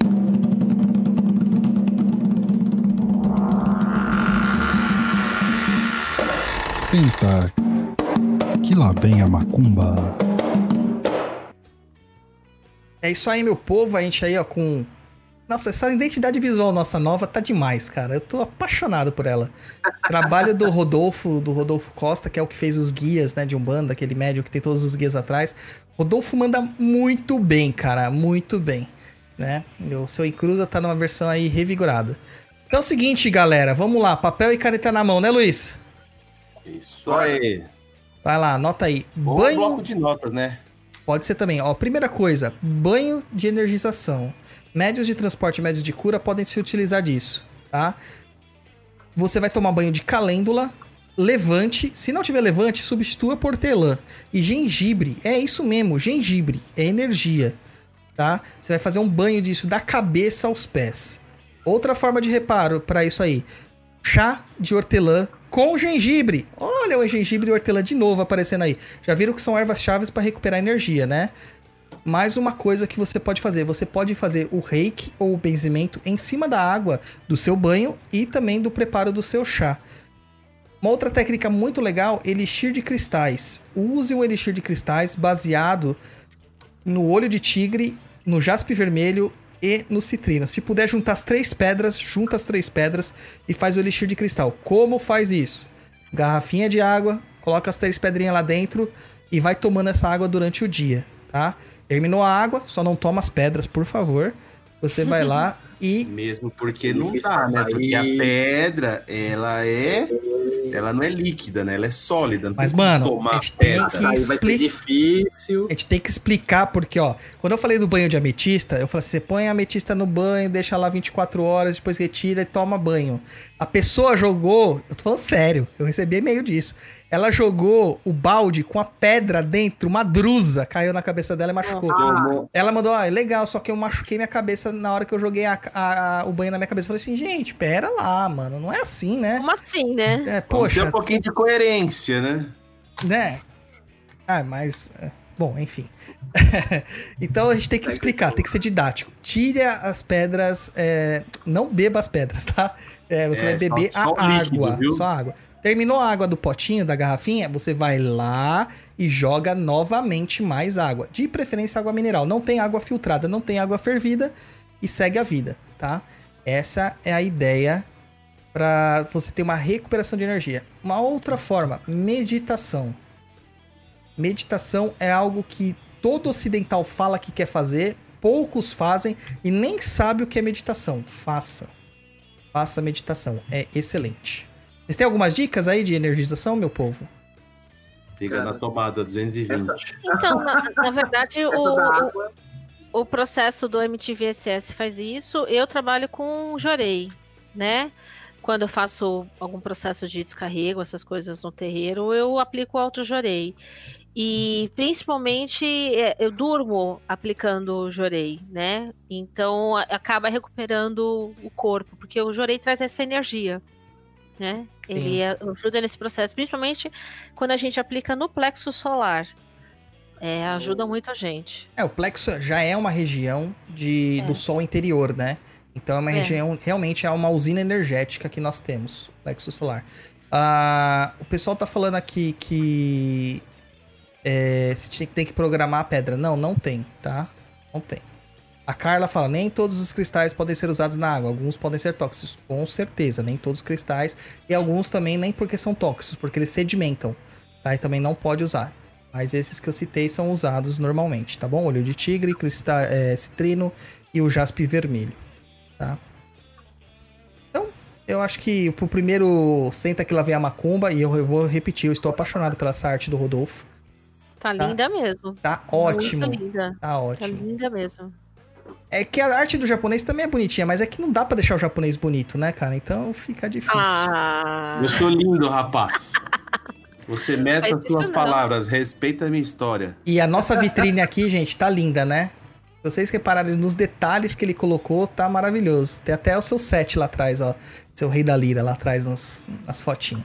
Tá maravilhoso. Olá, Certo, gente? É isso aí. O Senta Aqui Lá Vem. Macumba. tudo bem. Muito bom. E agora a gente vai para as perguntas dos ouvintes. Luiz, é contigo, rapaz. Vamos lá para a primeira pergunta do senhor Guilherme Pereira Stribel. O reiki tem alguma relação com barra de Axis? Não, Não, nenhuma. não, não, Não. tem. Tem nada a ver. Não. Ok. Não, a gente, que nem o Douglas falou, né? A gente tem alguns pontos que são semelhantes da medicina chinesa, mas não tem nada a ver. Próxima pergunta do Heitor Pinheiro. Um terapeuta que trabalha com reiki ou cura prânica pode usar jorei numa sessão? Há algum problema cobrar por jorei? Então, é, pode usar o jorei junto com a cura prânica, junto com o reiki. É, na igreja não se cobra o jorei, tá? Mas eu penso assim, você é terapeuta que atua é, com outras terapias e vai aplicar o, o, o jorei, é, eu acho bastante coerente você cobrar. Porque assim, senão a pessoa vai querer sempre receber o jorei, porque você vai dar de graça e não vai querer receber as outras técnicas. E às vezes ela não sabe que às vezes ela- o que ela precisa não é o jorei, às vezes ela precisa do, do reiki, às vezes ela precisa do raxas. E aí ela vai querer que você aplique o, o jorei e não aplique o axas. Então, assim, eu cobro pelo atendimento. Né? E no atendimento eu uso técnicas diferentes de acordo com a necessidade dela e há uma avaliação da minha parte com o que ela precisa. Eu explico sempre, como boa professora, né? A gente, eu sempre explico, olha, você precisa disso, tá acontecendo isso, eu vou usar essa técnica. É, eu acho que é importante, assim, é, ah, pode usar isso com aquilo outro. Por, por exemplo, a gente também já ouviu falar, ah, mas eu posso usar o reiki, o benzimento. assim. Opte por uma técnica, trabalhe com uma técnica. E justamente, você como terapeuta, é importante você fazer um- uma avaliação, um diagnóstico, uma anamnese com o seu, com o seu cliente, para que você possa conduzir dentro daquilo que você é, estudou e dentro daquilo que você pratica. Ah, mas eu vou fazer um pouco de reiki, com um pouquinho de jorei, com um pouquinho de benzimento, vou pegar um galinho de arruda no final, a gente Então, fecha. Eu, eu, Não é é, assim. não é é. assim. Importante. Não dá pra fazer uma salada do negócio. Não. Não. Não, porque assim, é aí que tá. Quando a pessoa não conhece a- o- as coisas, quando ela conhece superficialmente, ela vai querer fazer 15 minutos de cada coisa. E- ou seja, já começou a fazer errado. Uma sessão de Axas a gente faz geralmente no mínimo 45 minutos. Tem, né? Em criança a gente faz menos tempo. É, mas a gente faz. A gente faz por, por pouco tempo. E fora que tem, por exemplo, o Teta Healing a gente não faz em grávida. Então tem técnicas que às vezes você não faz em algumas pessoas. Então precisa ter um conhecimento. Uhum. Senão você vai aplicar coisa, você vai fazer aplicações que não, não é por aí. Tem que tomar cuidado. Maravilha. Eu escutei uma vez que ela tem uma, uma moça que fez todos os níveis de reiki, ela falou assim: Ah, mas eu não uso reiki porque eu tenho preguiça de ficar com a mão parada. E aí, por que ela fez o curso, então? Cara, Chorei. Eu falei isso, gente do céu, depois disso eu falei. Deixa eu, deixa eu fechar essa janela aqui, vou. eu vou te dizer que não é nem um pouquinho cômodo realmente ficar com a mão parada em alguns pontos. Só que assim, quando você tá realmente canalizado, a, a parte do cansaço físico nem aparece. Então, é, eu sei muitas vezes quando a pessoa, por exemplo, num passe num terreiro, eu sei quando a pessoa está irradiada ou quando a pessoa está só mandando a energia dela, porque ela, assim- ela relata cansaço pra mim. E esse cansaço físico, eu falo assim, é porque você não tá tendo sustentação. Entendeu? Porque E senão... você sabe que o, o Jorei também tem isso, porque a gente fica com a, com a mão e a gente não deve apoiar a mão. Sim. E aí você tem que. Uma uma coisa importante quando você vai ministrar Jorei, você tem que relaxar a mão. Se você fizer força, você pode trocar a mão, mas se você fizer força com a mão, é a tua energia que tá indo, não é a canalização.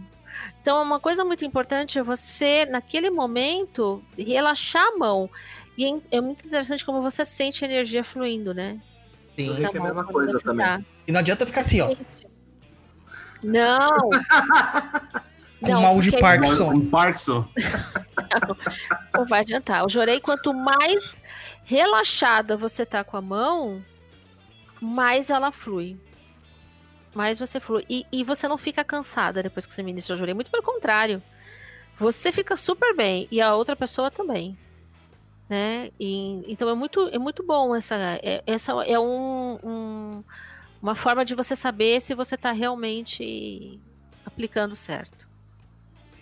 Assistam- Onde aprenderam o Teta Healing? Onde Que que aprenderam o Teta Healing? Onde aprenderam o Teta É. Healing? Então, tem lugares, tem, tem locais que, que ensinam. A única outra coisa, né? Esses cursos de Access e Teta Healing são tabelados e o, o valor é, um- é relativamente salgado, né? É, então, assim, você vai pagar um curso de Teta Healing aí uns 1.400 reais, Por, oito, por exemplo. por estágio, né? Ui, que dolorido. Cara, eu não acho caro. É, Não acho caro. são- é, Uma no técnica curso de Teta terapêutica. Healing- é, o curso de Teta Healing eu ganhei um livro, eu achei isso bem interessante, né? Então você tem. Aí você passa por várias. é, por vários procedimentos. Então, é como se fosse um intensivo de. Você passa por várias experiências naquele momento, né? Então, todos os processos de, seja do anjo da guarda, de registros acásticos, tudo isso você passa no Teta Healing. É, então são várias iniciações que você realiza, que na verdade é uma forma de você aprender. Você experimenta e você faz em alguém. Isso é muito interessante no, no, no Teta Healing. Eu quero até, até falar um negócio assim para as pessoas que falam assim: ah, esse curso é caro, esse curso é caro. Não é caro. Todos esses cursos são formas terapêuticas que você vai cobrar depois, porque é uma profissão. E é inclusive reconhecida pelas PNPICs e também reconhecida na hora que você for lá ser um terapeuta. De qualquer forma, Sim. Você. Ainda não. Comparado com alguns outros procedimentos, como o reiki, as pessoas acham que é bem mais caro, né? É, mas, pro- ô, Abreu, mesmo que fala assim, Teta Healing e não é, é, é Depois- de Axis não é, mas é, porque você tem uma categoria do MEI que é terapeuta holístico. Eu, se eu não me engano, tem. E a terapia holística, ela engloba qualquer técnica de cura ou terapêutica. E essas são técnicas terapêuticas. Então, você não precisa ter um reconhecimento nominativo, tá? Você pode ter um conhecimento genérico. É, mas a pessoa fala assim, ah, 1.400 reais num, num, num módulo de, de barra de Axis. Cara, hoje, uma consulta holística não sai por menos de 100 reais. Então, você vai atender 40 14 pessoas e você vai recuperar seu investimento. Você não vai atender só 14 pessoas. Vai atender muito Não. mais. É. Entendeu? Então Mas é ainda questão de olhar o que se vale o seu investimento, se você realmente quer fazer isso pra, pra, pra trabalhar com isso. Agora, fazer por curiosidade, claro que isso aí vai ser caro, né? Porque você não É vai ter de caro. onde retirar isso. É. Isso é verdade. Ready? Mas sabe o que, que não é caro? Sabe o que, que não é caro? Os cursos no Sapienza. Os cursos no Sapienza não são caros. Ah, É, eu, tô aqui, eu tô aqui é. pensando, eu falo assim, será que a gente pode aumentar? não, nós vamos dar, desco... vai dar cupom de desconto ainda, rapaz. Vai dar cupom de desconto? Que negócio é esse? Cupom de desconto. Não, já, já falou, já fala, já, Abreu. Pode falar. Vale agora o cálice para sempre. Todos os cursos com 10% de desconto. Eu vou colocar aí, seu em Cruza 10. Já que vocês liberaram, eu ia falar só no final, né? Então, deixa eu falar. Não, é Esse que aí acabou o- chamando aqui, né? Foi um gancho natural. Ah, eu, eu tô aqui pensando, esse negócio de caro, barato, pode cobrar, não pode, a minha cabeça que tá pirando, gente. Galera, aproveita. Até quando que vale isso, É Abreu? o dia 31 do 1. Então, ó, tem o Opa. mês inteiro aí, ó. O mês inteiro. Começando o ano bem. Já entra lá no endereço qualquer, no www.nucleosapienza.com. Faz a sua Cursos. matrícula. Em cursos. Lá em cursos, na aba cursos. Lá na Ah, aba materiais também tem algumas coisas. Tem, por exemplo, o e-book de, de, de benzimento. Tem uma amostra do curso da professora de tarô. Depois a gente vai colocar algumas amostras lá de outros cursos. Tem algumas coisas interessantes lá para poder O... baixar. Eu, eu sou o cara de fora, então eu vou tirar todas as minhas dúvidas do Núcleo Sapienza. É pra, cara. esses 10% aí é para todos os cursos? Todos, Ah, todos, os cursos estão aí. ativos. São Todos os ativos. cursos Ok, é, não é curso Só específico, não. E você informa na hora que vai fazer a é, concretizar. Peraí, você colocou certo? É sem cruza, tá certo. Então aproveita aí, ó. Na hora de fizer a finalização lá do pagamento, tiver lá cupom, coloca lá seu encruza 10 e você vai ter 10% de desconto. Olha Esse é só. o verdadeiro É. Exu prosperador, hein? Puta merda. Oh, Exu prosperador para não concorrer com outro Exu. É, esse aí eu- é, Não pode falar outro Exu. não, esse não Exu? pode. Isso é, Pode. fico- é persona não grata. ai, meu Deus do céu. É, eu ia falar até uma outra coisa, até esquecido aqui do curso do. Ah, qualquer coisa, lá no, no Sapiens tem o WhatsApp, só clicar no botãozinho do WhatsApp e pode gritar que será bem atendido. Chama Não pelo será? Segue lá, Luiz. Chama, filho, chama, filho. Aproveita, aproveita que o ano já tá começando com desconto. É, o Jonathan Wesley pergunta: Você acredita que pode ter uma convergência entre reiki ou cura prânica e um guia energizado? Peraí. Silêncio. Volta, não, volta, põe a pergunta de novo no ar aí. pra- Essa coisa do, de guia aí, prefiro É, deixar você- o Douglas responder. Né, que se você acredita que entre o reiki, a cura prânica e um guia energizante, se você pode usar as três técnicas ao mesmo tempo, né, sendo que um guia dá suporte. Eu acho, assim, tecnicamente, teoricamente, sim, mas jamais eles vão fazer isso, porque não é o meio de trabalho deles. Né? É, cada guia tem a sua forma de cura e tal, ele não vai entender. A não ser que você tá incorporando um, um espírito reikiano, né? Aí ele vai Poxa, conseguir. E aí, é, aí há controvérsias, né? Não, pode falar, pode falar, Gabriel. Eu acho que assim, é, eu não sei porque o pessoal insiste nessa questão de trazer a, a, a parte de guias para dentro do reiki. Porque assim, a partir do momento que você se conecta com a energia do reiki, como eu disse lá no começo, o reiki só existe porque existe o reikiano. Se não, ah, mas eu vou puxar o Mikao Suiki para aplicar. Não Nossa, mas será que precisa disso? precisa, exato. Mas eu não posso incorporar ele? Ah, ah, pode fazer um, sei lá, uma gira. É, gira de, gira de reikianos, pode ser. Nossa, as pessoas estão carentes dessas, desses Dessa necessidade. espetáculos, né? Não Sim. precisa, gente. É o simples é mais. O simples vai, vai fazer isso. Então, Menos, menos é mais. Menos é mais, é. É a Eu falo, gourmetização, né? Esse é o grande problema, é essa gourmetização que está acontecendo em todos os ambientes. né? Não importa qual o local que você está, há gourmetização. Então, Eu digo Pagando para as pessoas sempre o seguinte: se as pessoas fizessem o, o, o simples e bem feito, eu tava de bom tamanho, né? é. Fazer o arroz e feijão tá tudo lindo. Nossa, meu. Pô, arroz, faz. feijão e batata frita tá ótimo, gente. Mas se fazendo bem feito, né? Claro. É Então, que a galera quer ser um canivete suíço, na verdade, né? Então tem- quer ter diversos tipos de atributos, diversos tipos de iniciações, diversos tipos de tudo. E na hora que a gente vai ver mesmo, não tá fazendo nada. não, sabe, não sabe o que fazer. Não sabe o que aplicar. Exatamente, não sabe fazer nada. Na naturopatia, a gente tem uma, uma ideia de que as técnicas convergem, né? Como eu já falei. Então você vai aprender diversos tipos de técnicas, mas você não vai usá-las é, simultaneamente, muitas vezes. Ah, por exemplo, um floral, ele combina muito bem com uma aromaterapia, né? Mas se você já tá dando algo para ingerir pra uma pessoa como floral, você não vai dar um elixir de cristais, que é uma outra coisa de gestão. Então você tem todos esses cuidados para fazer para não é, saturar a pessoa também de, de, de itens a serem utilizados e feitos. Né? Então, provavelmente o naturopata ele usa mais o conhecimento naturopático dele para fazer o diagnóstico e a manutenção do, do tratamento do que propriamente para tratar o paciente, cliente, no caso. É, então, eu vou investigar na hora da anamnese, na hora da investigação, eu posso usar a sabedoria que eu tenho na medicina tradicional chinesa, na Ayurveda, na no radiestesia, em outras técnicas terapêuticas, para identificar aquilo ali e ter um conhecimento, fazer a minha, a minha é, exatamente a historinha do meu paciente, né? Ah, é, tá com problemas de raiva, dor de cabeça no topo da cabeça, porque tem uma seção de Yang. A seção de Yang é porque o fígado tá sobrecarregado. Então tá causando isso, isso isso. Isso ok, mas agora na hora de tratar, eu não vou falar pra ela assim, ó, pra tratar seu fígado, nós vamos usar acupuntura, nós vamos usar é, florais de bar, nós vamos usar cromoterapia, nós vamos usar é, é, homeopatia, vamos usar tudo. Não, não é. Eu vou escolher uma técnica e a partir da técnica a gente vai ver o resultado. Tem algumas pessoas que têm restrições, bloqueios a determinadas técnicas por motivos conscientes. Né? É, não é inconsciente, é consciente. Tipo, isso não funciona. Ela bloqueia. Né? Por exemplo, homeopatia é o clássico. Tem um monte de gente que fala homeopatia não funciona.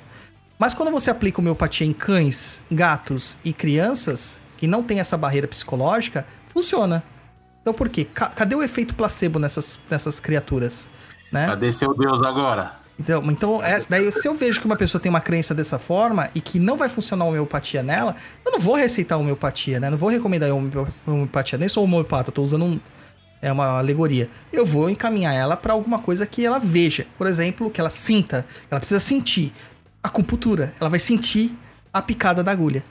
Né? E nem precisa picar muitas vezes a pessoa. Às vezes por laser, né? Tem técnicas de laser pontura que você aplica o laser no ponto durante dois segundos. Isso, dois segundos. E resolve o problema. É a mesma coisa de deixar uma agulha espetada lá 20 minutos. Né? Mas a pessoa ela precisa ter essa questão do toque, da força. Então a gente acaba usando isso aí. É que ela é de Santo Tomé, né? Veio pra crer. Tem gente que é assim mesmo. Você apagou a luz aí pra poder já dormir ou o japonês? É, é assim, o japonês é assim, cara. Cara, ele vai apagando a luz que nem boteco, vai, vai apagando a luz, vai levantando a cadeira. pra ele dizer que tá encerrando o programa? É, coloca, É ó, já pôs o lápis na orelha, é assim. Vai, japonês, próxima. Próxima do Antônio de Pai Manuel. O reiki pode deixar o médium muito mais exposto ao. Deve ser astral, né? É. Inferior e produzir uma perda energética significativa? Não, Não, não faz nem sentido Não. isso aí, né? não, não, não tem.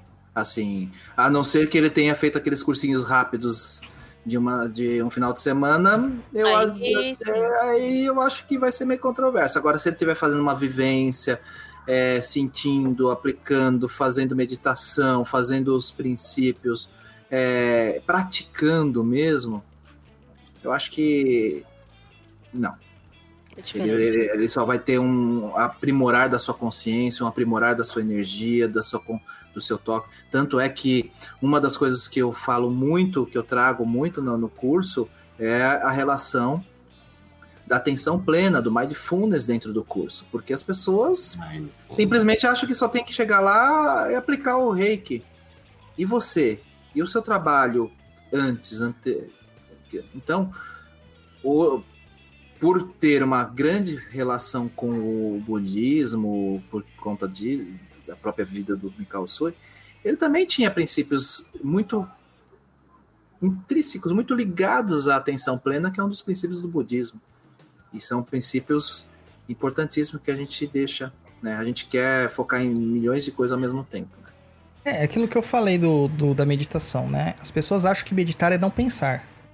né? Elas É. têm uma- um pensamento muito contraditório sobre meditação. Então, tem um Exato. programa sobre meditação aqui. E aí ela quer fazer a meditação pra ser descoladona e ela tenta fazer com que na cabeça dela os pensamentos sumam. Mano, não vai Não é sumir nunca. quando Você é, tá é, mas você tem que ser como um rio, deixa fluir. E isso as pessoas não compreendem, cara. Não tem jeito, elas não compreendem, não tem jeito. Então tem que ficar batendo. E o mindfulness, é, por exemplo, lá na- nos Estados Unidos, ele teve uma, uma onda mindfulness, né? É, na- nas empresas. Justamente porque alguns setores determinaram, é, identificaram que os seus, seus funcionários eles estavam sobrecarregados pela quantidade de exposição a pensamentos aleatórios durante todo o dia por conta das tecnologias, né? E inclusive a minha professora de meditação, ela foi contratada pela pela Toyota, se eu não me engano, para fazer é, trabalhos de mindfulness para os funcionários, entendeu? Ó, Então ela eu tava ficou ela ficou um tempo assim, então ela tinha certos dias que ela ia lá, eh, pegava os setores e ia fazendo trabalhos eh, de atenção plena com eles. E isso teve uma melhora significativa que o RH de lá detectou que teve uma queda no número de afastamentos por insalubridade, doenças e afins. Eu, simplesmente por isso. É aí. É, isso ela contou no curso de naturopatia pra gente quando a gente fez em.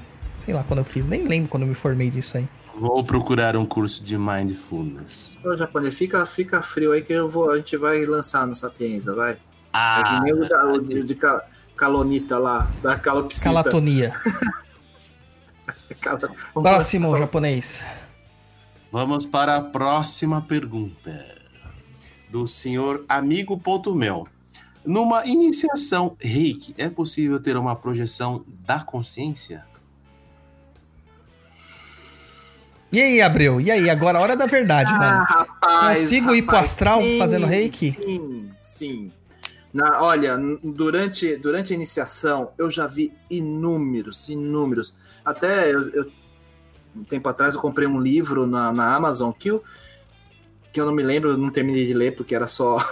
ele só relata experiências. Só relata experiências, né? Então você tem muita, muitos. Nossa, inúmeras, inúmeras. Eu, na minha iniciação do, do Reiki 3, no meu mestrado, eu vi claramente Canon. Então eu, eu vi a movimentação. Então eu falo assim, mas peraí, eu não, o que, que eu tô. então tem umas coisas bem bem curiosas. Tem bastante histórias aí para ser compartilhadas. Cara, eu, fa- eu não foi exatamente no reiki, mas, por exemplo, eu já relatei, tem lá no blog, quando eu tive aplicação de cristais, que eu Verdade. viajei. Eu viajei, eu senti meu corpo muito pesado e de repente uma leveza e eu me via projetado. É uma coisa louca. Uma coisa louca. Com o reiki eu nunca senti assim. Mas eu aplicava reiki num menino que ele tinha TDAH, né? Transtorno de déficit de atenção com hiperatividade. E foi muito bom porque ele conseguiu focar, ele teve um bom rendimento na escola tal. Ele gostava do reiki. Ele pedia pra fazer o reiki. Pra quem tem TDAH, sabe como é É difícil ficar parado. Né? Eles são muito ativos. E ele deitava lá na maca e ficava numa tranquilidade, aplicando o reiki nele, e ele teve uma melhora significativa que a gente viu empiricamente. E ele relatou em duas hipóteses que quando ele dormiu, que ele dizia que era dormir, ele, ele saiu, ele, se, ele sonhou que ele via o corpo dele deitado na maca e eu aplicando, Olha, né? Então, ele tinha 11 anos na época, essa criança, né? É muito interessante você ver como que a energia Hoje ela facilita tá com isso. 77 essa criança, né? Não, cara, deve estar com 15, uns 16 anos, 17 anos agora. ai, Era só pra encher seu saco falar que você era velho. Mas eu sou, eu sou um ancião. Verdade. Próximo japonês. Vai, velocidade aí, vai, faz alguma coisa. Vamos pra três horas de programa. Ah, ele fica dando risada, mano, não trabalha, mano. Não é? A Mariana O- Uzum, acho que é assim que fala. A prática de reiki pode ser utilizada para giras de cura em terreiros? Cara, eu sou a favor. Eu sou a favor.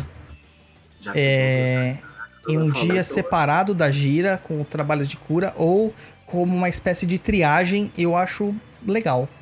Legal. Você Acha válido? Eu já vi a aplicação do Jorei no terreiro, inclusive. Da, da entidade aplicando? Não, do, do, de, um, de uma pessoa aplicando na entidade, de um espírito incorporado.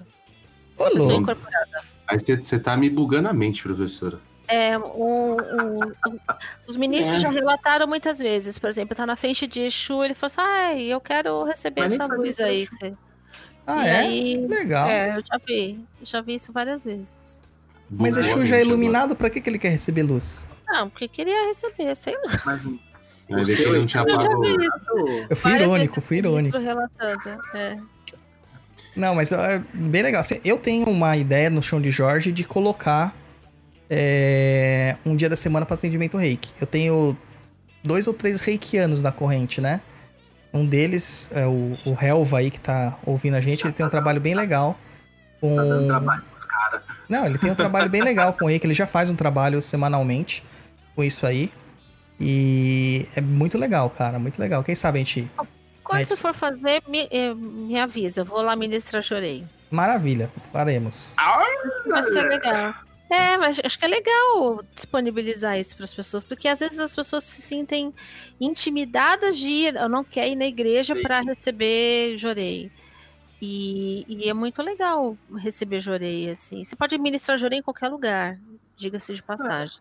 É legal também fazer de uma forma separada, até para poder realmente eh, aproximar isso que você tá falando, Gileia. Fazer, É, poxa, eu acho, acho que é bem legal. pô, eu vou pisar no terreiro a partir do. Puxa, eu vou lá receber reiki, jorei.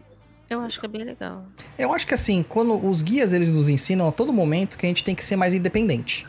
Essa é a grande missão que a Umbanda prega pra gente. Principalmente quando o guia tá incorporado, ele te larga no meio da, da consulta e fala, se vira. Né? Então, é bom você ter técnicas para você entender que o guia não é, seu não é só babá.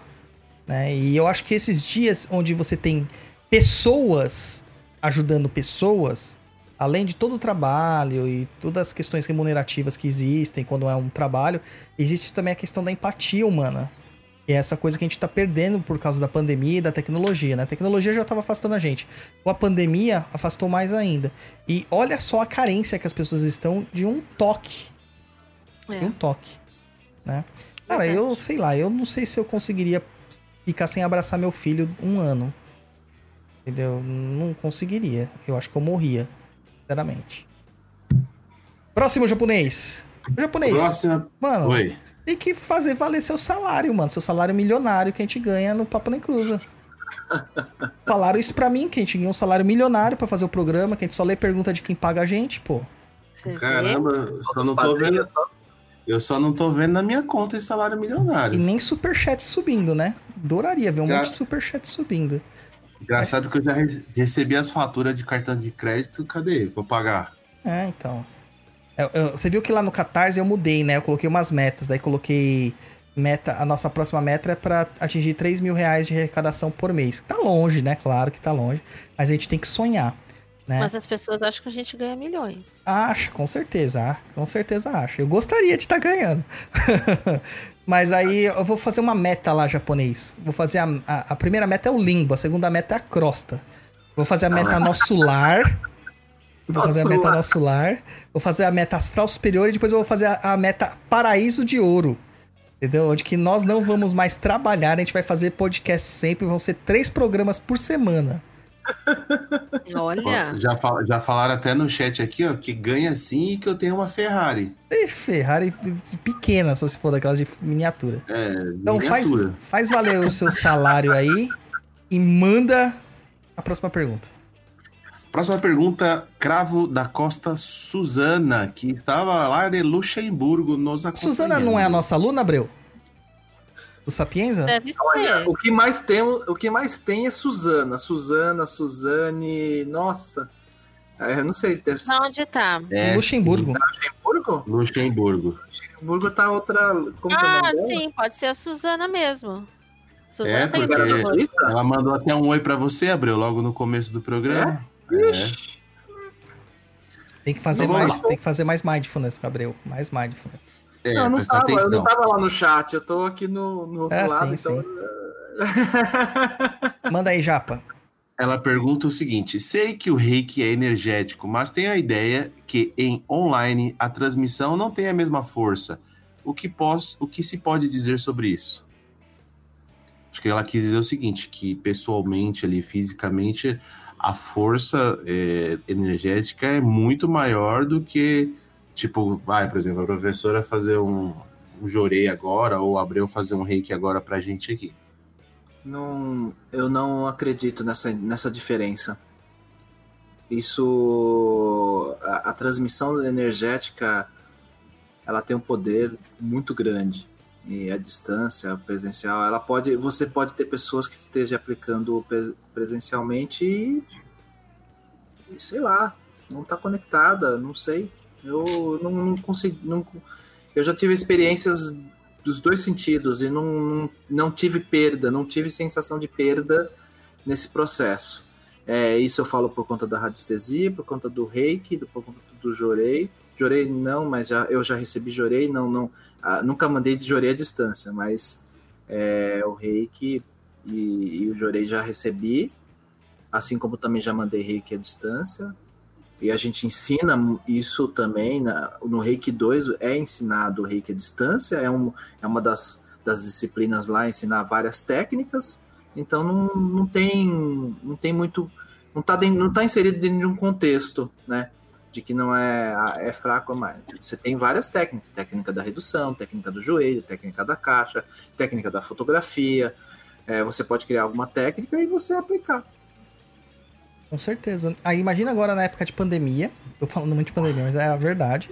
Onde que a gente tá todo mundo distante, como a gente não É. teria aplicações Não faz Nossa. sentido. Sabe, nós voltamos a um período que, assim, é, a gente volta aí na época do, de 1920, 22, que é, a necessidade, existia uma necessidade de você trabalhar com técnicas, a radiônica também se desenvolveu muito no período onde você tinha uma necessidade, o benzimento existia em cima de uma necessidade. Eu conheço, eu, eu conheço relatos de médicos há muitos anos antes dos anos 50 que trabalhavam a radiônica por conta da, da questão da distância. Grande parte da radiestesia e da radiônica foi desenvolvido por profissionais da área, da, da área médica. Eu tenho, tenho inúmeros, inúmeros é, nomes de médicos.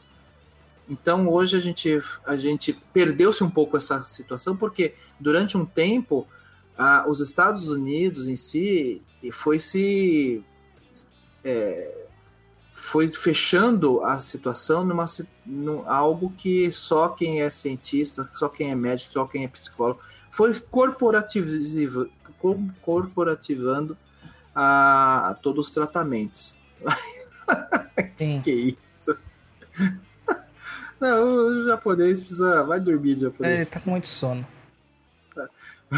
É como tudo que o americano faz, né? Ele acaba pasteurizando tudo que ele aprende, né? E ele, ele fecha, né? Por exemplo, uma das, uma das críticas que eu tenho em cima do- da barra de Axis da Teta Healing é justamente essa questão do custo e de, de eles fecharem, falar assim, não, só pode quem fizer o curso, então quem apostila tal. Então eles, eles têm um, um hábito, os americanos têm esse hábito de é, fechar e falar assim, é isso aqui, esse pacote. É, Compre. existe uma questão é, que é essa questão mercadológica, mas isso também existe no Brasil. É, tem várias técnicas que a gente fala aí, é, ou mesmo na religião, que fala assim: você precisa ser iniciado. Se você não for iniciado, você não aprende. Mas, mano, a entidade me ensinou e funciona. Por que, É. que você tá dizendo que eu tenho que ser iniciado? Eu tenho, tenho que tomar uns cuidados aí, que às vezes é só corporativismo mesmo, pra fechar a técnica em si. Sim. Então, na verdade, assim, no caso do Access, por exemplo, você pode pegar o, o mapa com as, com as, né, com as os pontos, você- eu posso explicar para a pessoa como é que faz e tudo mais, e ela vai fazer. O Teta Healing também. É, mas ainda assim você vai ter que aprender, você vai ter que saber qual é a técnica que tem Uhum. por trás. Você vai ter que saber qual é o ponto especificamente que você vai colocar e o que, que você tem que mentalizar naquele processo, né? Ou seja, é, esse- você vai ter que aprender isso de qualquer forma, mesmo que você compre o livro, né? Do, embora do, do, do Teta do Access você não tem, mesmo que você pegue a apostila, pegue lá o, o- o- a folha com os pontos e, eu- e a gente explique o anunciado aclarador para a pessoa falar, ainda assim você vai ter que você vai ter que aprender. O que eu penso é é uma técnica. Né? Ou seja, a pessoa ela empregou um tempo ali desenvolvendo aquilo. Eu falo isso principalmente dentro da messiânica, né? Ou seja, nos textos que a gente vê lá de Meixo Sama, ele está falando como é que ele foi desenvolvendo, ou seja, ele foi, ele testou, ele aplicou, ele fez de um jeito, depois ele mudou, ele fez do outro, ou seja, há um tempo da pessoa observando como fazer, né? E, e como ela, ou seja, o tempo que ela gastou desenvolvendo aquilo, eu acho que é muito, é muito é, plausível você reconhecer es- esse valor da pessoa pelo que ela foi desenvolvendo. Então, nesse sentido, pagar pela técnica, pelo curso, eu acho que é extremamente coerente. A pessoa desenvolveu, levou um tempo desenvolvendo aquilo.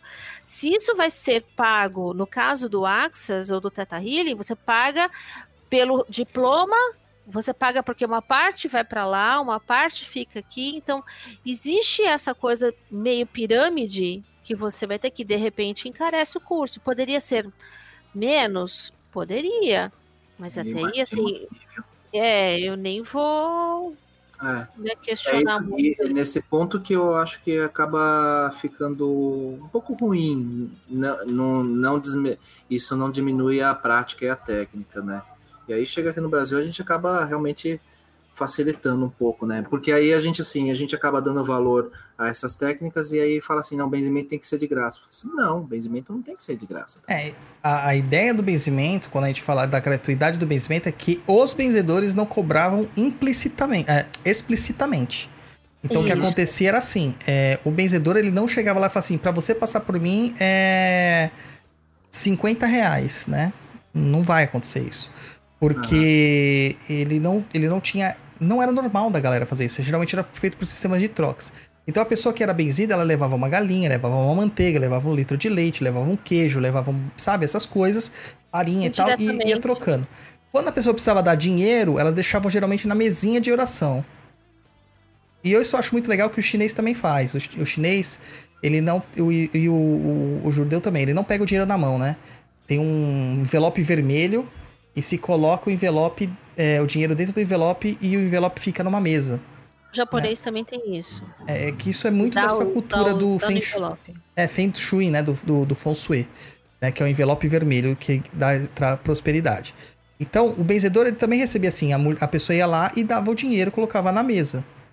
Né? Não é que o benzedor não tem que ser remunerado, ele tem que ser remunerado, ele está doando o tempo dele. É que nem eu falei assim, ah, tem gente que reclama que pai de santo às vezes cobra trabalhos individuais. Eu falo assim, eu tenho uma crítica ao pai de santo que cobra explora- exploratoriamente. Mas vamos supor, o cara tem gira toda semana aberta e tem uma pessoa que nunca vai na gira aberta, ela quer ser atendida individualmente.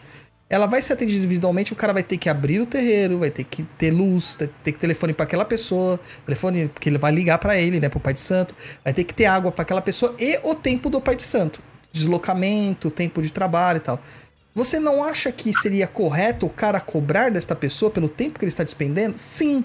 Ah, mas ele está cobrando mediunidade. Não, ele está cobrando o tempo dele e os custos do terreiro. Agora, o cara cobrar dois mil reais pra isso, eu queria saber que conta de luz é essa. Né?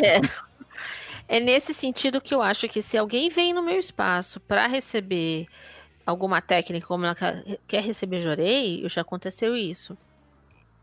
E eu, eu acho que eu tenho que cobrar pelo espaço, pelo meu tempo, porque eu tô deixando de atender uma outra pessoa com outra técnica para ministrar jorei. Se você quiser receber gratuitamente, pode ir na igreja messiânica, você vai receber gratuitamente, mas eu vou te dizer, indiretamente de alguma forma essa pessoa, se ela não pagar, outra pessoa paga. Porque existe uma dinâmica na igreja para que a pessoa é, dê o que eles chamam de gratidão. Então, indiretamente, esse custo do espaço aberto, da luz, da água, do papel higiênico, essas coisas, vai sair do bolso de alguém.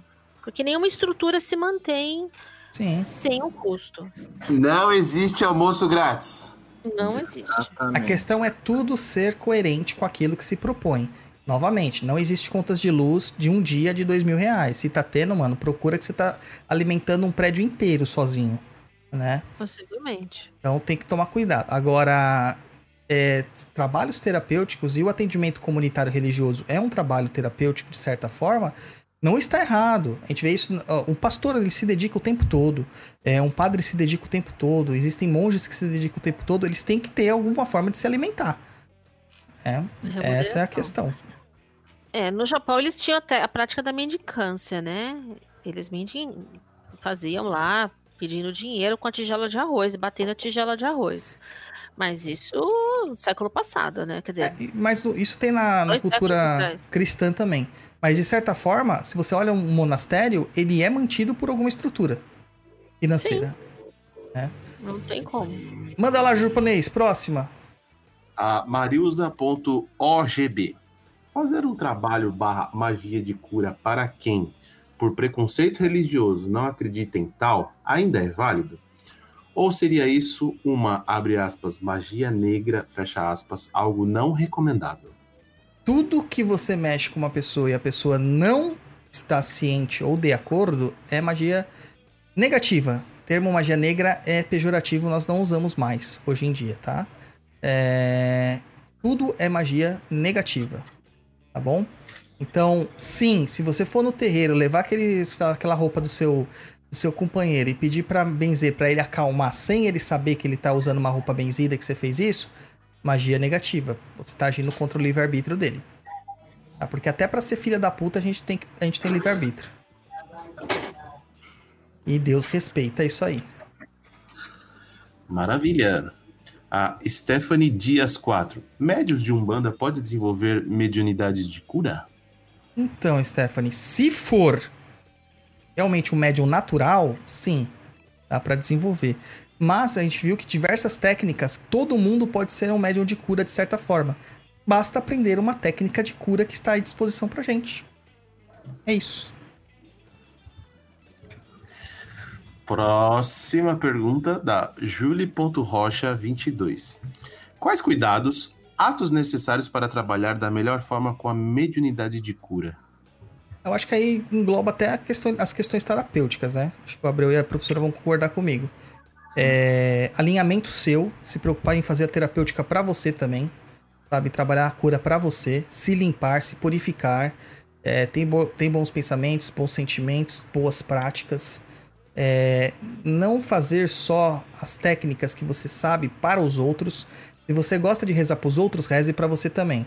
Se você gosta de recomendar banhos para os outros, recomende para você também. Se você recomenda floral para os outros, use florais para você. Se você pratica reiki para os outros, pratique para você. Se você acha que não é legal você auto-aplicar, procure uma pessoa. A gente tem que ter uma corrente de apoio terapêutico, né? É, eu, como pai de santo, assim, né, dirigente, eu falo muitas vezes assim: é, eu cuido de todos os filhos de santo, mas quem cuida de mim? A gente tem um grupo de amigos pais de santo e um cuida do outro num, numa corrente, é um círculo, né? Um ciclo, né? Isso. Então precisa fazer isso. E na terapêutica a mesma coisa. O, psic, o psicólogo tem o seu psicólogo. Entendeu? O terapeuta tem que ter o seu terapeuta. Tem. Tá? É assim que funciona. Quem vai fiscalizar o fiscal? Quem diria, é. né? Who watch tem the Watchmen? Tem uma outra coisa. Eu, eu faço terapia já há alguns anos e, e, eu, inclusive, faço o que a gente chama de supervisão terapêutica. Então, quando eu tenho algum caso, eu levo muitas vezes para minha terapeuta para discutir. É, e aí ela fala: olha, isso tem essa questão, isso tem a questão. Então, além da psicoterapia, eu acabo tendo um outro profissional com quem você faz o que a gente chama de supervisão, e o que é super importante. Né? E é importante, é, é saudável, inclusive, discutir os casos para poder saber qual é o melhor direcionamento. Né? Ok? Exatamente. Podemos, podemos para a próxima pergunta? Pode. Uhum. A da, Bel, da Belhar, eu acho que é isso. Todos têm potencial para desenvolver esse tipo de mediunidade? Cara, não. É a da questão novamente da mediunidade de cura natural. Sim, a questão da técnica terapêutica de se tornar um médium de cura pela questão como que os espíritos falam. E todos têm a capacidade de doar energia para curar o próximo. Próxima, japonês. Não, pensei um tempinho, eu pensei que o Abreu ou a professora queria dar algum complemento. Não. Não. Luizinho Afonso, qual a relação de Obaluayê barra Omulu com a cura na Umbanda? Eles dariam um tipo de respaldo às entidades que a praticam? Então, aí quando a gente começa a falar de, de orixá, cara, é... aí vai para um âmbito muito mais próximo da Umbanda mesmo e não uma forma universalista, tá? Então, cada estrutura religiosa tem os seus, as suas ramificações religiosas, suas bases religiosas e curativas. Uh, dentro da, da, da, Umbanda, o Baluaê e o Mulu, para mim, é a mesma pessoa, a mesma criatura, né? Só muda a, a fase de vida dela. O Baluaê é o mais jovem, o Mulu mais, mais sábio, mais velho. É, eles são um dos suportes de cura dentro da Umbanda. Não são os únicos, tá? É, o, o Mulu não é o é, a divindade da cura, né? Ele é o orixá da doença, da varíola. Só que como todas as divindades é, não, não cristãs, eles têm a dualidade. Então, da mesma forma como ele dá, ele retira. E o Mulu cuida muito mais das questões físicas, das doenças físicas. Outras entidades e orixás que trabalham com o processo de cura, por exemplo, Oxóssi. Oxóssi trabalha muito com as questões das curas por meio das plantas e medicamentos. Né? A maior parte dos medicamentos que nós temos, eles provêm das plantas. Então, Oxóssi teria essa preponderância. É, cirurgias, Ogum, porque quem responde à cirurgia, é, a cirurgia geralmente são feitas com instrumentos de aço, geralmente são feitas, vaza muito sangue, né? Sai muito sangue, e o sangue é basicamente ferro, são elementos de Ogum e ele seria o responsável pela parte da cirurgia, de curas por meio de cirurgia. E aí temos São Cosme e Damião, que é a cura por meio da oração. É, teríamos também é, outras né, divindades que acabam trabalhando também com a cura como. Linhas bem diferentes, né? Sim, como a linha dos- do Oriente, né? A linha do Oriente tem uma linha de médicos curadores que trabalham nesse sentido. Que eram médicos ou terapeutas ou, ou curandeiros encarnados, desencarnaram e eles voltam trazendo esse conhecimento que eles já possuem. Não é que eles aprenderam no astral, eles já possuíam esse, esse ensinamento, esse conhecimento eles trazem para fazer aplicação dentro dos terreiros. Douglas, Certo. você já, já traba você trabalha com algum médico? Não. Já trabalhei como assistente, né? Mas eu nunca trabalhei mediunicamente com nenhum médico. A gente, é, eu já trabalhei com, com médico fazendo cirurgia espiritual. Tive uma experiência bem interessante com essa questão. É, e a gente fez uma cirurgia espiritual numa, não sei se é assim dizer, uma, um, proce- um procedimento numa bebê que tinha hidrocefalia. Tava grávida, a mãe estava grávida, estava com Uhum. sete meses. E a gente fez e foi um procedimento bem, bem interessante, bem intenso. E, e é uma linha de cura que tinha uma sustentação junto com, vamos assim dizer, espíritos que trabalhavam no terreiro. Alguns trabalhavam na linha do Oriente e outros trabalhavam numa linha de caboclos. Legal. Mas no, no local se desenvolveram, se apresentaram como enfermeiros, médicos, assistentes. Foi É, bem interessante. tem uma, uma forma genérica de chamar todas essas entidades que a gente chama de linha da cura e do corte. E vai englobar todas as entidades, não importa de qual irradiação que elas venham, que trabalham com a parte de, de cura. Inclusive Bezerra de Menezes, José de, Amara, de Arimateia, né, Zartru indiano, toda essa, eh, essa galera que trabalha nas linhas de cura mesmo. Segue japonês. Ou já dormiu aí? É. Não, tô aqui ainda, brother. Tô esperando você. Não dormiu ainda. Não, só porque eu dormi no programa, estava muito cansado, o pessoal me persegue até hoje. Não tem como, cara. Mas vamos lá. É, SJ Campos Silva. Como conciliar no atendimento de Umbanda as práticas de cura? Por exemplo, durante uma consulta pode aplicar reiki ou cristais, caso a intuição indique, ou tem que fazer um, em um outro momento. Cara, é... na consulta mesmo, na Umbanda, quem vai ditar a forma de cura vai ser o guia. É, mas existem trabalhos de Umbanda que não se faz incorporado. Então, neste trabalho, quem vai ditar o trabalho é o atendente, que seria o médium, no caso. Então, ele vai escolher os melhores, é, as melhores ferramentas técnicas que ele tem mais afinidade. Tá? O guia, ele não vai utilizar, ah, vou usar, hoje eu vou usar cristal, não, amanhã eu vou usar fumo, não, amanhã eu vou usar cores. Não, o guia ele tem uma métrica, ele segue uma métrica. Então, o guia que usa fumo, ele geralmente ele só vai usar fumo. É, o guia que usa velas, ele geralmente só vai usar vela. É muito difícil você ver um guia mudando a sua forma terapêutica. Ele pode até aconselhar alguma coisa, ah, use uma pedra tal em um momento específico. E ele trabalha muito com ervas, né? Mas é uma coisa muito específica, não vai ser um vai e vem toda hora, entendeu? Capiche? Próxima. Antônio, o Antônio Pai, de Pai Manuel. Mediunidade de transporte, mediunidade de cura, tem alguma relação direta? Para certos filhos de determinados orixás é mais fácil?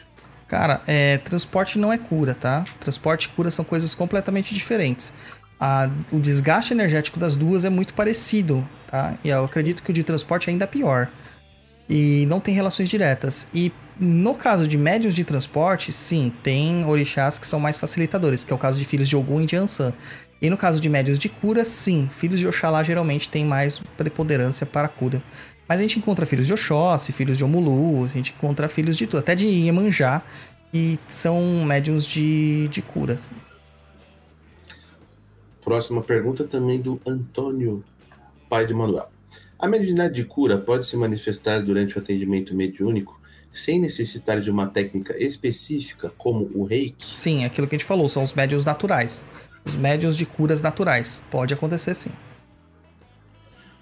Mais uma pergunta dele. A cura e a cura pelas orações? É um médio curador ali que potencializa o poder da oração, o guia ou a própria egrégora que reza está vinculada? Aí é o que a gente falou do benzimento, tá? É, você tem tudo envolvido. A cura pela oração ela é uma evocação mágica, você está evocando uma força exterior para que por meio de você ela consiga atingir aquela pessoa que está precisando. Tá? Você é um canalizador. Tá? Então é basicamente é uma rogativa. Segue japonês. A linha do Maravilha. Oriente trabalha com cura, já falamos. Segue. Nossa, você tá muito apressado. Não, é porque eu acabei de falar. Acabei de falar. Três horas de programa. O cara não deixa eu nem responder, nem ler o negócio. Ó, já mais, bem, outra repetida. Isso aí você tinha que ter tirado tudo, japonês. Ó, tá tudo repetido, caramba, ó. Cadê a produção? Tudo repetido, japonês. Ixi, essa, essa próxima aqui, esse aqui é complicado, hein? Se gosta de polêmicas. Polêmicas, mamilos. O Choupana Sete Flechas. Dentro da Umbanda, é realmente necessário uma linha específica para esse tipo de trabalho? Não seriam os caboclos e preto velhos curadores dentro do que fazem em seus atendimentos?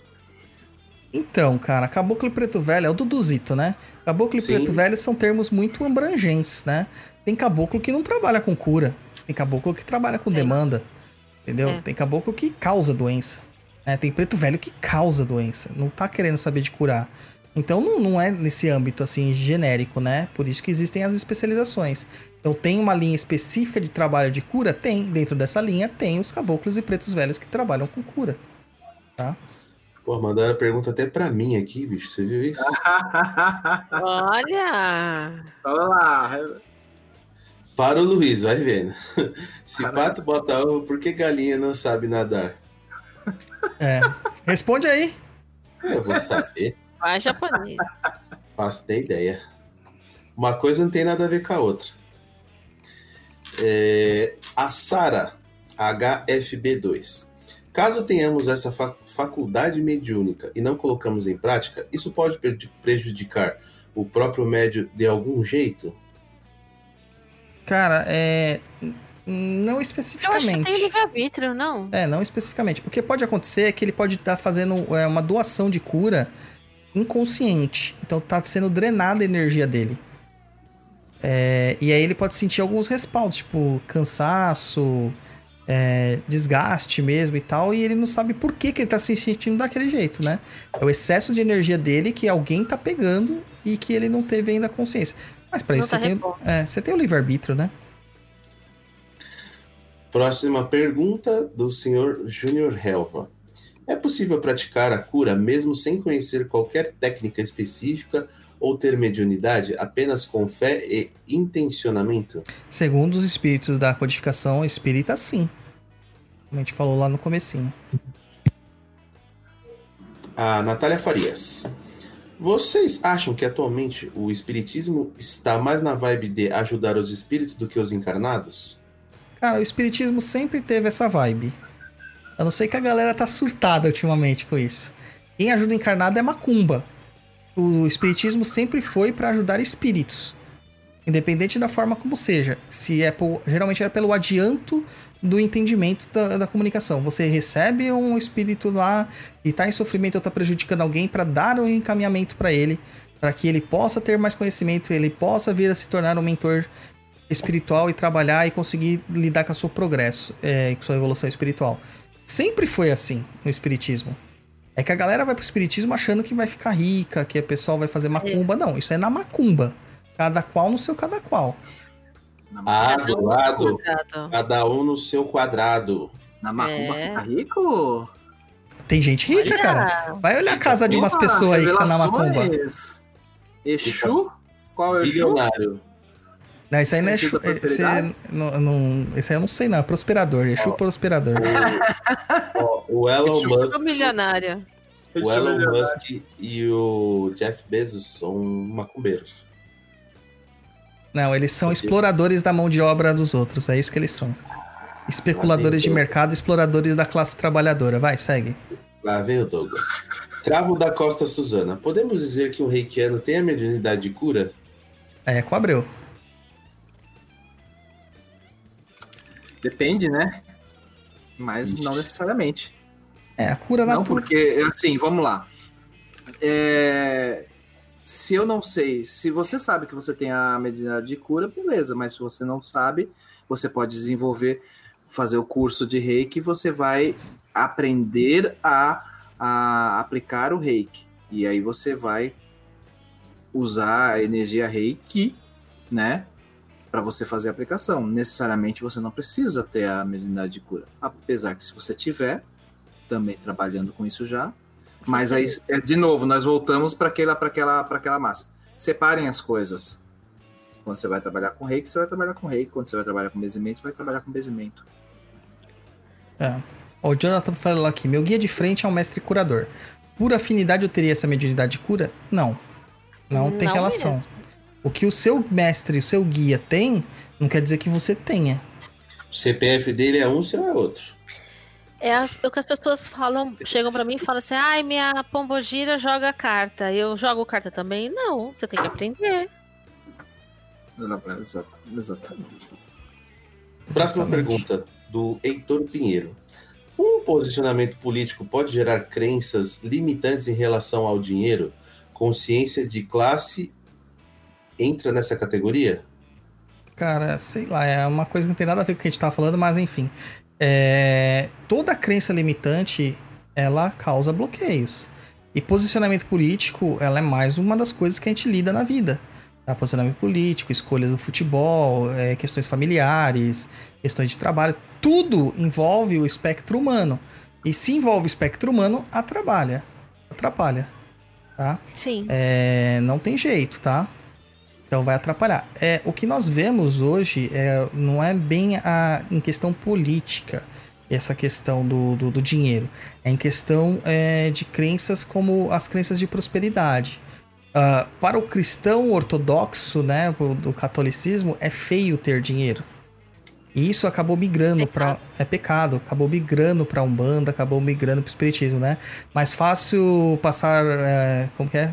Não sei o que por um camelo, o camelo pelo é. buraco de agulha, do que entrar um rico e entrar no reino dos céus. Isso, É. exatamente. Gente, não quer dizer isso. Quer dizer que é o seguinte: não é porque ele é rico que ele não vai entrar. Quer dizer que é porque ele é rico e não tem consciência de que ele tem que ajudar os outros com a riqueza dele.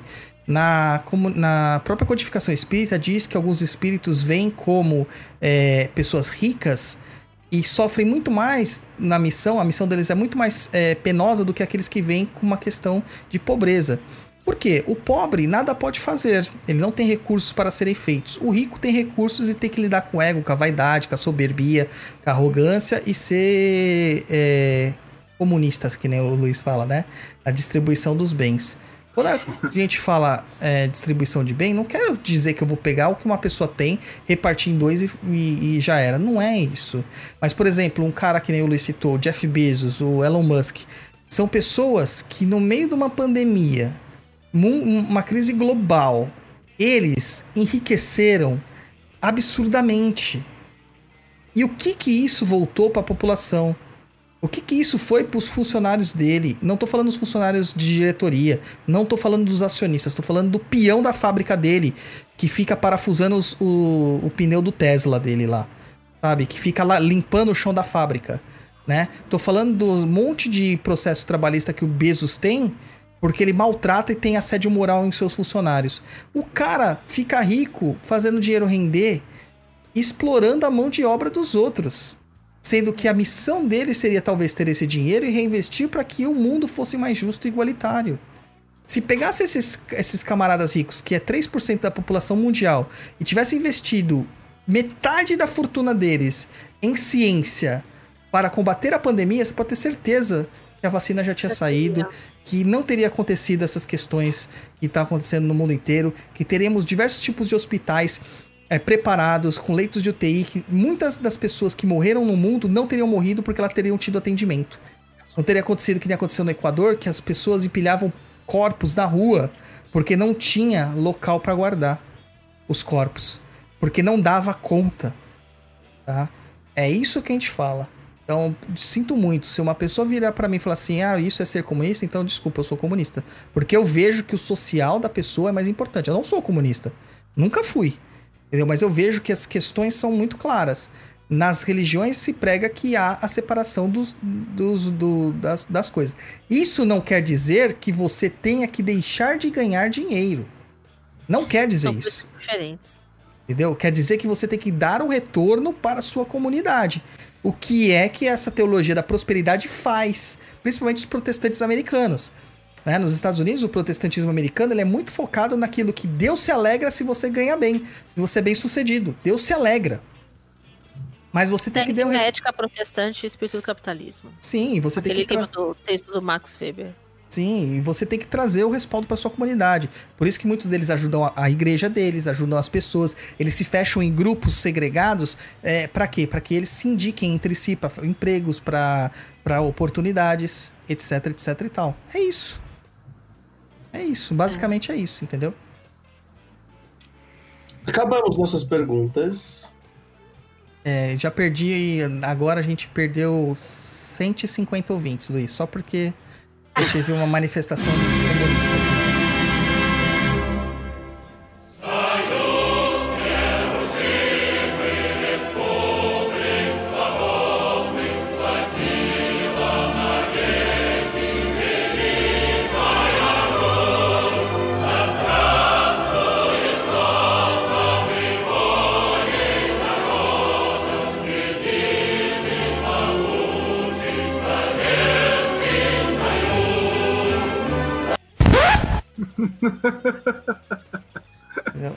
Augusto Felipe falou aqui, é basicamente trabalho escravo. Nossos queridos pretos velhos passaram por isso e muitos nem entendem. Cara, tem muito bandista, muito bandista, pai de santo, que é escroto com funcionários deles. Escrotos, sabe? Ele é pai de santo do terreiro, mas os funcionários deles, eles são achincalhados. A gente viu aí uma cantora famosa, que eu vou citar o nome, a forma como ela tratou os funcionários dela no telefone. Não se faz isso, mesmo que eles estivessem muito errados existe uma forma de conversa. Olha, não foi feito do jeito que eu gostaria, gostaria que vocês focassem melhor no, no trabalho. Não dá para ter mais esses erros. E não que todo mundo é um incompetente, inútil, tenho que fazer tudo gritando. Tá? Tá errado. Tá? Existe É. coisa, isso se chama assédio moral. E parece que a pessoa começa a ganhar dinheiro, é, ela esquece das origens dela, esquece da questão social Cega. cega ela. E aí que entra a palavra de que mais vale, mais fácil entrar é, uma, passar uma agulha no um camelo num buraco de uma agulha do que entrar o rico no céu, porque o rico acaba se cai- caindo nesses tipos de armadilhas. Tá? É tudo uma questão de interpretação. Não que o dinheiro é ruim, não é ruim. Inclusive, se quiserem mandar pra mim, pode mandar catarse.me barra papo na cruza. Manda o Pix. Tá? Meu Pix é o CPF. Muito bom, inclusive. Não posso passar o Pix, que é o número do meu telefone. Olha só. Aí a mulher Ele só, tá ele só passa pra atrás. números exclusivos, para pessoas exclusivas. Ó, se vocês quiserem mandar o Pix pro Luiz, manda uma mensagem pra mim que eu mando o telefone dele pra vocês. Que isso? Mano, você viu a menina que conseguiu se comunicar pelo ex pelo Pix, cara? O cara bloqueou ela em tudo, ela começou a fazer É, ele- Ele microtransações. começa a mandar de um centavo, né? É, Dá pra mandar. Esse mundo tá maluco. é, pra se comunicar É, com o porque a cara. menina bloqueou, mas ele sabia o Pix dela e o que acontece? Quando você faz um Pix, você consegue mandar uma mensagem. E aí ele mandava um Pix de um centavo com mensagem pra ela. Tipo, pagava um SMS de um centavo, vamos dizer, basicamente. Ó, o Pedro colocou aqui assim, ó. Eu não sou comunista. Eu só quero só ler isso aqui porque eu acho que é interessante. Não sou comunista, só quero que o povo tenha meios de produção, terras para cultivar, educação de qualidade gratuita, saúde pública, cultura e lazer, direitos humanos e consciência ambiental. Mas, Pedro, isso é o mínimo que a gente espera que o ser humano possua. Como, É. como todo, como um indivíduo e como coletividade. Né? Isso não é só ser. É que o comunismo engloba essas, essas agendas. Mas não é ser comunista. Isso é ser, no mínimo, sensato. Sabe? É ser da- no mínimo da- sensato. E ó, eu tô falando de uma posição onde que eu sempre fui patrão. A maior parte da minha vida eu fui o patrão. Aí tem muita coisa no patronato que eu não que eu, que eu não concordo. E também tem muita coisa que o funcionalismo faz que eu também não concordo. Eu acho que tudo tem que ser equilibrado. Existem abusos dos dois lados, mas é muito mais evidente que o abuso sempre parte de quem tem mais poder aquisitivo. É mais fácil isso. E nem vem falar que, que defender, viu, Luiz? Porque você passa por isso também. Olá. Isso aí. Vamos terminando, japonês? Vamos. E senão daqui vai virar. Vai virar um. Uma declaração do Partido Comunista Brasileiro aqui, novo Partido Comunista Brasileiro, um bandista da Macumba. Começou tudo com gás total. É, 2021 veio com tudo. É minha camisa da União Soviética. Causou esse efeito em mim. Todo mundo de vermelho aqui. Na verdade, eu vou contar a história dessa camisa. Eu comprei pra irritar minha tia no Natal. Porque ela é, bolso, ela é bolsominion, né? Então eu falei, vou usar no Natal. Mano, ela ficou muito brava comigo. Como você vai passar o Natal com essa camisa? Que não sei o quê. E vou passar o Natal com essa camisa. É vermelha, a cor do Papai Noel. da Coca-Cola, né? Né? É, eu pensei que Noel ela é não. capitalista. Eu pensei que ela não ia nem me dar parabéns, cara. Feliz Natal e tudo mais tal. Mas deu. Foi bom. Ainda bem. É. Mas Abreu, primeiro. Não, primeiro as damas. Professora Edileia, faça o seu jabá. Onde que as pessoas te encontram? O que, que você faz? Conta aí pra galera. Bom, eu trabalho, tenho um espaço aqui em São Paulo, em que eu atendo com as terapias, é, sejam as terapias energéticas, com constelação familiar, ah, e, e aqui eu, né, a- a- além de tudo, faço a leitura das, né, das cartas, dos oráculos, é, atendo presencialmente, atendo à distância também, é, dou aula no Núcleo de Estudo Sapienza, com curso de tarô, curso de baralho cigano, e já trabalho aí já há 30 anos, né, com as cartas e agora nos últimos anos com essas terapias de maneira geral. Então, quem me quiser me, me encontrar, né, pode me, me procurar pelo, pelo próprio Sapienza, pode me encontrar no Facebook, é, né, no próprio Instagram também, Edileia Diniz, underline oficial. E a gente está, inclusive, à disposição para os atendimentos e tudo mais. A gente, vê, a gente vê quando a pessoa fica popular que ela tem que colocar um oficial no nick, cara. Porque É, já tem clones, entendeu? tem clone. Pior que é verdade. Eu tive que colocar oficial por causa do clone Já- mesmo. Você já colocou japonês oficial no Instagram já? O pior, Douglas, é que é pura verdade. Eu fui O- para registrar o meu, tele... meu nome e já tinha gente. Aí eu tive que colocar um oficial. É, que eu o tive meu- que fazer isso aí o- também. o O meu- Douglas Rainho 7 é por causa disso. O meu Instagram, como o nome é um pouquinho diferente, assim, né? Não é tão fácil, é- não tem. Então Mais Peguei. fácil. Bom, mas, é, é mais pô, fácil. é. Vesitileia não é uma coisa tão comum assim, hein? Não é? Né? Não é. Não é, É não. que nem Douglas Edileia Rainho. Diniz ainda. Qual que é a chance de ter outro Douglas Rainho no mundo? Tem. Pior que então, tem. E tem, aí foi lá e registrou e eu não tive muita escolha, não. Ah, se eu fosse colocar meu nome Luiz Henrique, putz, não ia conseguir É. nunca, né? Seu nome não é Luiz Henrique, seu nome é japonês, cara. Já consagrou. é tipo o Lula, tá ligado? Que assume o Onde? apelido e, e ingressa no nome. Chileno, Guenca. É. Peruano, peruano. E Peruano, né? depois a gente vai colocar todos os contatos no nosso post, tá? No- lá no, no perdido.co. Ah, o Negashimasu. E senhor Alexandre Abreu, que eu só vou chamar de Abreu agora. Eu vou falar o Sapienza por último, porque já todo mundo. Eu Manda tô como terapeuta holístico, trabalho, atuo, mas eu ultimamente tenho focado bastante trabalhando mais com o Núcleo Sapienza, nos cursos com o nosso Douglas, professor Douglas, professora Edileia, né? O japonês ainda está ensaiando para fazer algum curso também, mas ele É curso de meio- japonês. tá meio, sei lá, estranho, né? Então todos podem me achar lá no Núcleo Sapienza. Também gravo podcast. Café com Oxo, vocês conseguem localizar no Spotify. Se jogar Café com Oxo no Google, vocês vão achar. é, Tem as publicações que eu faço das cartas. Na realidade, Café com Oxo são leituras das cartas do tarô do Café com Oxo, né? Ou do tarô Tarô do é. Zen do, do Oxo, né? E e ao mesmo tempo tem intercalado alguns textos do Osho. Coloco muito Rubem Alves também para conversar junto com o Osho, apesar de eles estarem mortos, né? Mas a gente É, tipo dialoga, né? Uma necromancia, né? Um podcast de necromancia. isso. Mas é muito interessante porque é, se- o, o Osho ele tem uma, uma visão que ele assim, é que ele tem uma visão, tinha uma, uma, uma abordagem que é, traz muito da, da de temas que a gente vivencia no reiki, nós vivenciamos no, na filosofia budista, então é, é bem amplo, né? Então eu tenho trazido essa, essas mensagens no podcast, né? Estou trabalhando um outro podcast que é o Ser Reiki, onde eu vou colocar algumas meditações, também pode ser achar, encontrado lá no, na, no, no Spotify, né? Basicamente é isso, né? O meu trabalho oficial tem sido basicamente nesse contexto de núcleo sapienza, produção de conteúdo e algumas terapias, também floral, também radiestesia, né? Mas a gente faz aí pontualmente. É isso.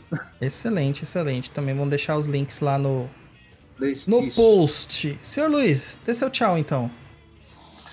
Galerinha, muito obrigado aí. Agradecer a professora Edileia, o Abreu, Nós. ter participado, Muito aceitado o legal. nosso convite do primeiro programete aí de 2021, de muitos que virão, graças a Deus.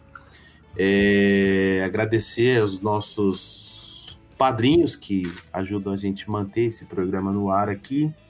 Agradecer você aí que está assistindo ao vivo, você que está ouvindo posteriormente ou vai ver posteriormente. Muito obrigado por acompanhar o nosso trabalho aqui e dizer que o ano começou e bola para frente. Eu queria só, antes de encerrar, que agradecer principalmente pelo convite, agradecer ao Douglas pela oportunidade, ao japonês aqui também pela troca. É, gratidão, né, pelo, por esse momento, Douglas. Parabéns pelo podcast, por esse tempo todo, né, que está trazendo aqui pra gente é, discussões sobre, sobre Umbanda, sobre Macumba de maneira geral e falando sobre, essa, sobre a questão da mediunidade.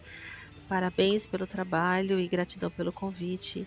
E boa noite para todo mundo e sejam todos muito felizes em 2021.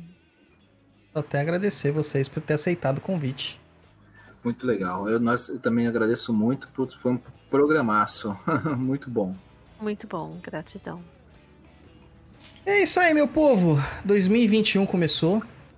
Vai, Mas fica aqui no Vai Corinthians. 2021 começou. A gente tá com a totalmente repaginado aqui, nossa nova identidade. Tá? O seu Encruz é uma nova encarnação. é, novas, novas questões visuais, novo logo. Já tínhamos demonstrado aqui, né, essa nossa visão aqui, essa nova transmissão com câmera, com interação e tudo mais. Estamos agora divulgando também simultaneamente o Papo na Encruza ao vivo no YouTube, no Facebook do Perdido em Pensamentos, no Facebook do Papo na Encruza. Isso é muito bom, tá? Quero agradecer todo mundo, agradecer o Abreu, a Edleia, que aceitaram o convite e agradecer aos nossos padrinhos que estão lá sempre dando aquela manutenção na gente. Vou até tomar uma água. São três horas de programa, gente. Quem faz três horas de programa sem conteúdo? Ninguém, né? Aliás, três horas e 20 minutos. E é o primeiro, eu ó, tenho e, eu, e responsa, o único podcast ao vivo. Eu não Pois é. conheço algum que tenha na- no mundo do podcast, E teve na, na conteúdo, hein? podosfera, né? Na, na podosfera. Não, po- podcast existe, né? não, não, podcast Ao ao vivo, vivo. não. Ao vivo. Ao Aqui vivo, vocês não. assim, terminou, disponibilizou, ponto. É isso Só aí. não tem, Não tem, tem- cara. só, só- só não tem voltado pro nosso, pro nosso tema, né? Mas tem sim outros podcasts aí, inclusive bem maiores que a gente, ao vivo. Ah, ao vivo. Sei lá, não sei. Só sei que 3 horas e 20 é coisa pra caramba e aqui é informação o tempo todo. A gente tem algumas piadinhas intercaladas, mas é informação o tempo todo. E quer mais informação? www.perdido.co, nosso blog. Tenho lá uma infinidade de coisas pra vocês conhecerem, pra vocês saberem. É isso aí. Muito obrigado a todos vocês. Mantenham-se aí ligados nas nossas novidades. Em breve, novidades lá na Amazon pra vocês. E vamos que vamos, que 2021 é nosso. Muita saúde pra todo mundo. Vai, Corinthians. Bye, bye, pessoal. Vai, Corinthians. Saravastê! Abraço a todos.